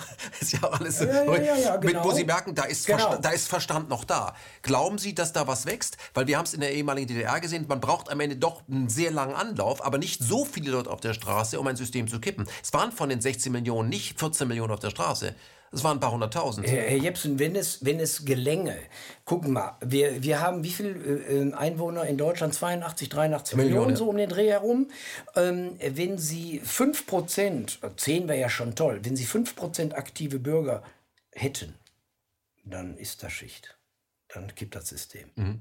Ist und da müssen die aufpassen, das wissen sie natürlich auch, deshalb militarisieren sie natürlich auch, deshalb radikalisieren sie auch, aber auch bei der Polizei muss man eben ganz klar sagen, werden mit Sicherheit auch solche ähnlichen Diskussionen stattfinden. Sie haben dann natürlich auch Leute, die blicken überhaupt nichts, die sind voll eingenordet, mhm. aber es gibt sicherlich auch eine ganze Menge intelligenter Leute noch bei der Polizei, die irgendwie sehen, oh, hier stimmt doch etwas ganz grundsätzlich. Nicht. Die vielleicht auch in der ehemaligen DDR sozialisiert wurden und deren Eltern Vorpots waren und gesagt haben, das ist das hatten wir schon das, mal. Das, und das ist auch Teil der aktiven Geschichte, die zu Hause erzählt wird. Und das ja. ist eine, eine selbstgemachte Erfahrung, ja, ja, die dann äh, noch stärker wirkt als ein Bild, glaube ich. Also kann, es, kann sie tun. Ähm, was ist denn äh, das Motiv gewesen, dieses äh, Buch äh, zu schreiben und bei Western rauszubringen? Ich glaube, es kommt im August offiziell. Ja, das ist ja jetzt bedingt auch durch diese ganze Krise und durch die Tatsache, dass eben der Buchhandel ja auch sehr gelitten hat. Außer der bei Amazon. Genau, ja, außer, aber was ich gar nicht wusste, der, also die üblichen Verlage machen etwa 80, 85 Prozent ihres Umsatzes im traditionellen Buchhandel und 15 oder 20 im Internetgeschäft.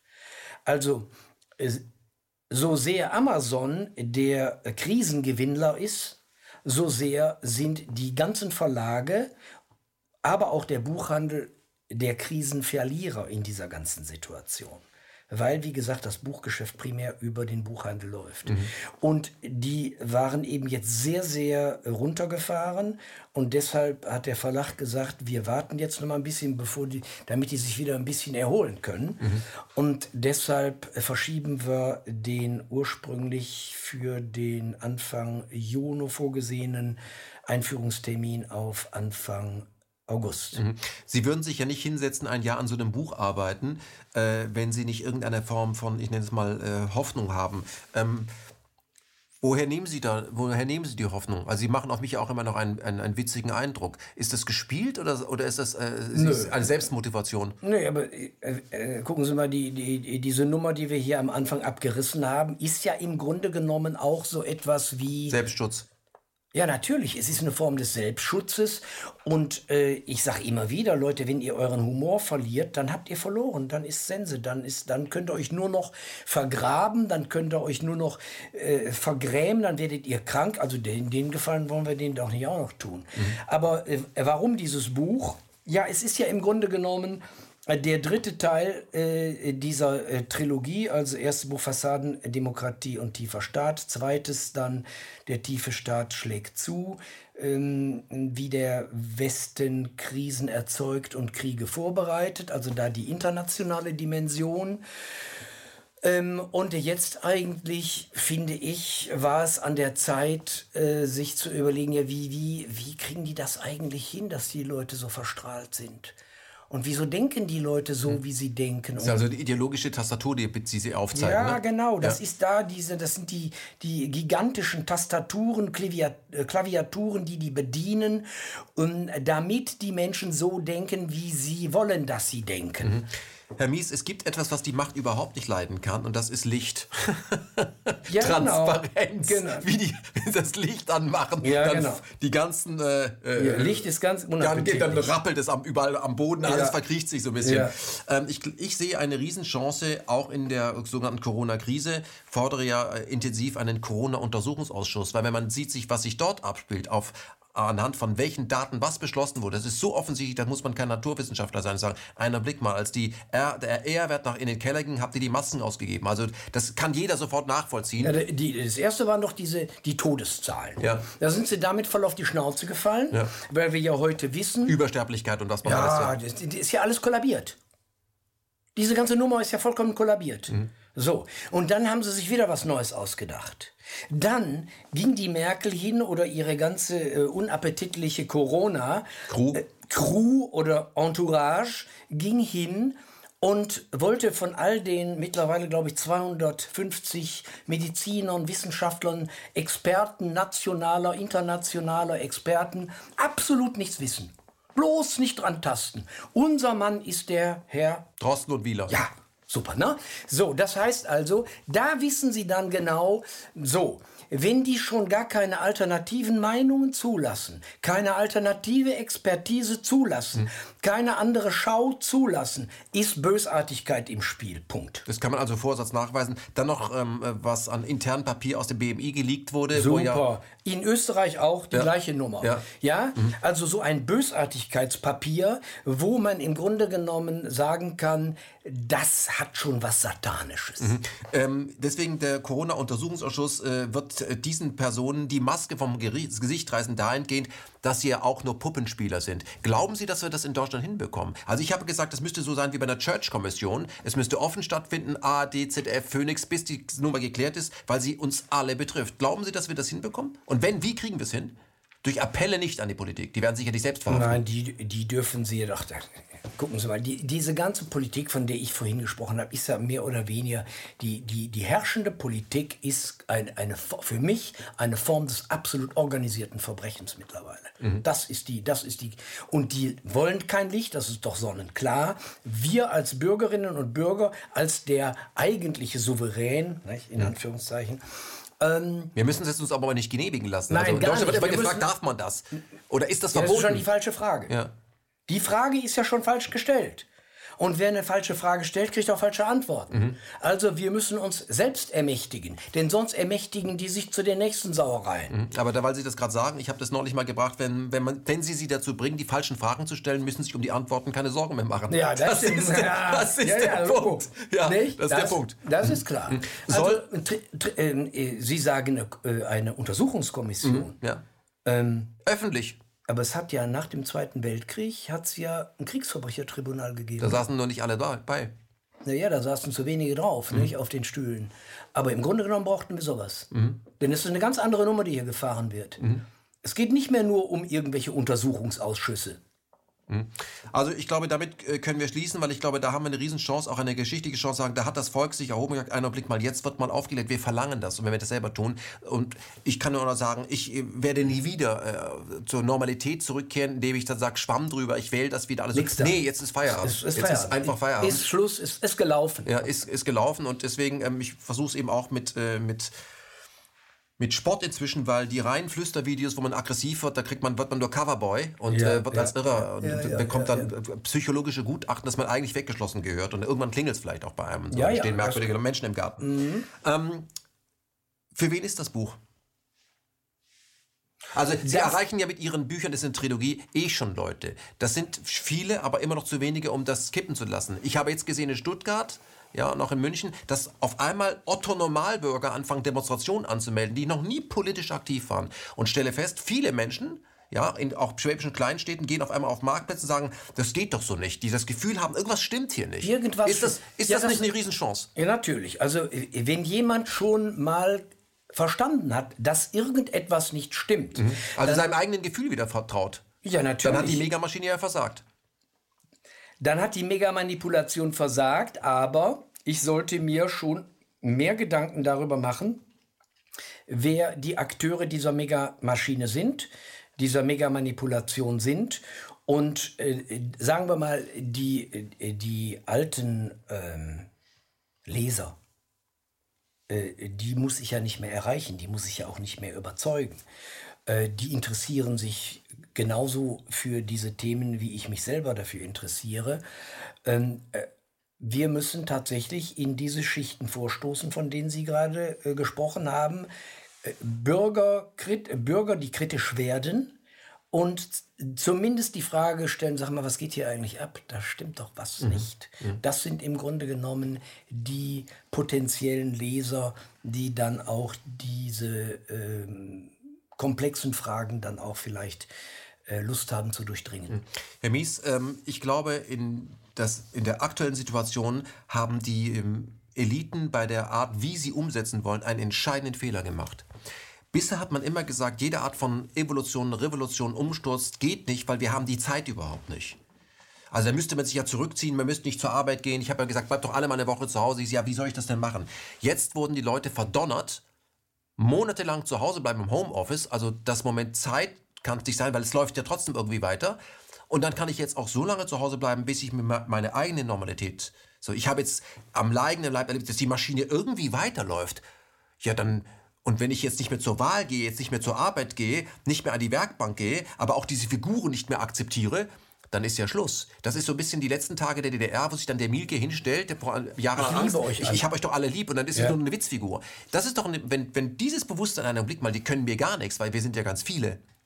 Da haben wir doch jetzt eine Riesenchance. Glauben Sie, dass die Menschen diese Chance ähm, sehen und ergreifen werden? Oder muss man ihnen nur ein paar Brosamen hinwerfen, die Cafés wieder öffnen, zumindest bis 22 Uhr und dann, äh, weil ich glaube, dass das ganz oben man erkannt hat, auch durch die alternativen Medien, das ist gerade ein gefährlicher Moment. Es ist Weil im Moment wachen doch Leute, mehr Leute auf, wo man gedacht hat, die wären doch lieber Apotheker geblieben. Wir erreichen auch schon Leute. Also sehen Sie hier eine Chance oder bin ich dazu optimistisch? Sprechen Ich Sie neue hoffe- Leute an. Ich hoffe, dass das eine Chance ist. Vor allen Dingen ähm, äh, ist ganz wichtig, dass die Leute sich nicht weiter einschüchtern lassen, dass sie ihre alten Bürgerrechte äh, reaktivieren, äh, beziehungsweise überhaupt vielleicht erstmalig wahrnehmen, dass sie sich nicht in diesen ganzen Irrsinn weiter stürzen lassen. Ich glaube auch, das ist eine große Chance, die da ist. Also ziviler Ungehorsam ist erste Bürgerpflicht. ja, sowieso. War es immer schon. Sie sind doch kein Demokrat, wenn Sie, äh, äh, wenn Sie äh, sagen wir mal, das, was äh, in der Politik läuft, nicht kritisch beglei äh, begleiten. Äh, Der Dieter Lattmann, der hat mal gesagt, also ein anständiger SPD-Mann war das noch von früher, ähm, eine Demokratie ohne Demokraten ist keine Demokratie. Punkt. Und, wenn, und, Demokrat sein heißt auch, sich nicht äh, von Autoritäten oder sogenannten selbsternannten Autoritäten ins Boxhorn jagen zu lassen, äh, sich äh, die Corona-Maske auf den Kopf setzen zu lassen oder was weiß ich, bei der nächsten Epidemie oder Pseudoepidemie eine Windel auf den Kopf setzen zu lassen, weil die hilft dann weiter, ja? Ich überspitze jetzt mal ein bisschen. Nicht? Also um, um auch, sag mal, um die eigene Würde wieder zurückzubekommen und keine Gesslerhüte grüßen zu müssen draußen. Wir haben in Deutschland inzwischen in sehr vielen äh, Städten und nicht nur Großstädten, sondern auch Kleinstädten äh, Hygienedemonstrationen, Spaziergänge. Ja. Wo wird dieses Land äh, Ende 2020 stehen? Wird sich Merkel noch umgucken oder aber ist es, bleibt sie Teflon und die Menschen akzeptieren das und sie steigt im Beliebtheitsgrad und kann am Ende verkünden, wir haben einen tollen Job gemacht und kriegt auch noch Stimmen dafür? Das kann sein und ich habe mir auch Gedanken gemacht, äh, was geht da eigentlich ab? Ist das jetzt so eine Art neue Faschisierung, die stattfindet? Ähm, und äh, ich glaube, es ist kein, also ein klassischer Faschismus ist das ja nicht, in dem wir stecken oder in den wir übergehen, weil der, der traditionelle Faschismus war ja immer eine gigantische Massenbewegung, begeisterte Massenbewegung, die den Führer trug. Ähm, das haben wir ja alles gar nicht. Wir haben aber eine Form des invertierten Faschismus, wo Jeder ist auf sich zurückgeworfen, bleibt aber alleine. ja und über die Angstnummer gelingt es diesen herrschenden Klicken eine nicht eine Bewegung, aber eine Masse zu erzeugen, eine Masse in Angst, die sie aber dennoch wieder trägt. Es ist eine, ich weiß nicht, ob der Be- Begriff besonders äh, glücklich ist. Ähm, da kann, muss man sich äh, drüber unterhalten. Es ist auf jeden Fall eine Form totalitärer Herrschaft. Äh, klassischer Faschismus sicherlich nicht. Aber es zeigt, nicht. man kann, es zeigt aber, dass man Faschismus auch anders organisieren kann. man kann Faschismus anders organisieren, nur ist dann eben die Frage, Ob das Faschismus ist. Genau, wie ist. Also der äh, Ignatius Silone hat äh, 1938 das Buch geschrieben, Faszismus, der Faszismus, und ähm, kommt hinten in der Zusammenfassung zu dem Ergebnis, der Faschismus ist eine vom Kleinbürgertum getragene Bewegung, Massenbewegung, die aus Frustration, Ärger, Wut gegenüber den Herrschaftsparteien diese neue Massenbewegung und damit den Führer trägt. Und der Führer verspricht ihnen alles Mögliche. Und, Und er wird auch schon deswegen gewählt, weil er eine Art von Rache garantiert. er garantiert eine Form von Rache gegen, Oder verspricht sie zumindest. gegen innere Feinde, ob das jetzt Juden sind damals oder ob das Kommunisten sind. Kommunisten sind oder und, und äh, die Erlösung ist dann ein neuer Raum im Osten. Nicht? Ähm, ähm, das haben wir ja so nicht. Wir haben eine völlig andere Situation Und ähm, die neue Freiheit ist eine garantierte Sicherheit vor ja. was auch immer. Ja, aber und, und äh, lassen Sie mir nur einen Satz sagen zu dem, zu dem Silone, der sagt, und dann kommt im zweiten Schritt das große Finanzkapital und frisst dieses Kleinbürgertum auf und zerstört dieses Kleinbürgertum. Und genau das ist der Prozess, der abgeht. Insofern, es gibt gewisse Parallelen. Ich habe ja vorhin auch gesagt, das Buch von Hannah Arendt noch mal lesen, eine Riesenschwarte, tausend Seiten, äh, aufgeteilt in drei Blöcke. Antisemitismus, Imperialismus und äh, Totalitarismus letzten Block kann man äh, vielleicht sich mal greifen und dann bestimmte Parallelen zur Jetztzeit werden sich da auftun, mit Sicherheit. Hochspannend alles.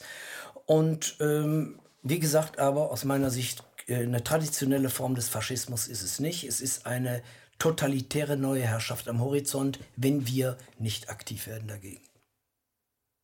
Ulrich Mies, ich bedanke mich ganz herzlich fürs Kommen. Gern, hat mich gefreut.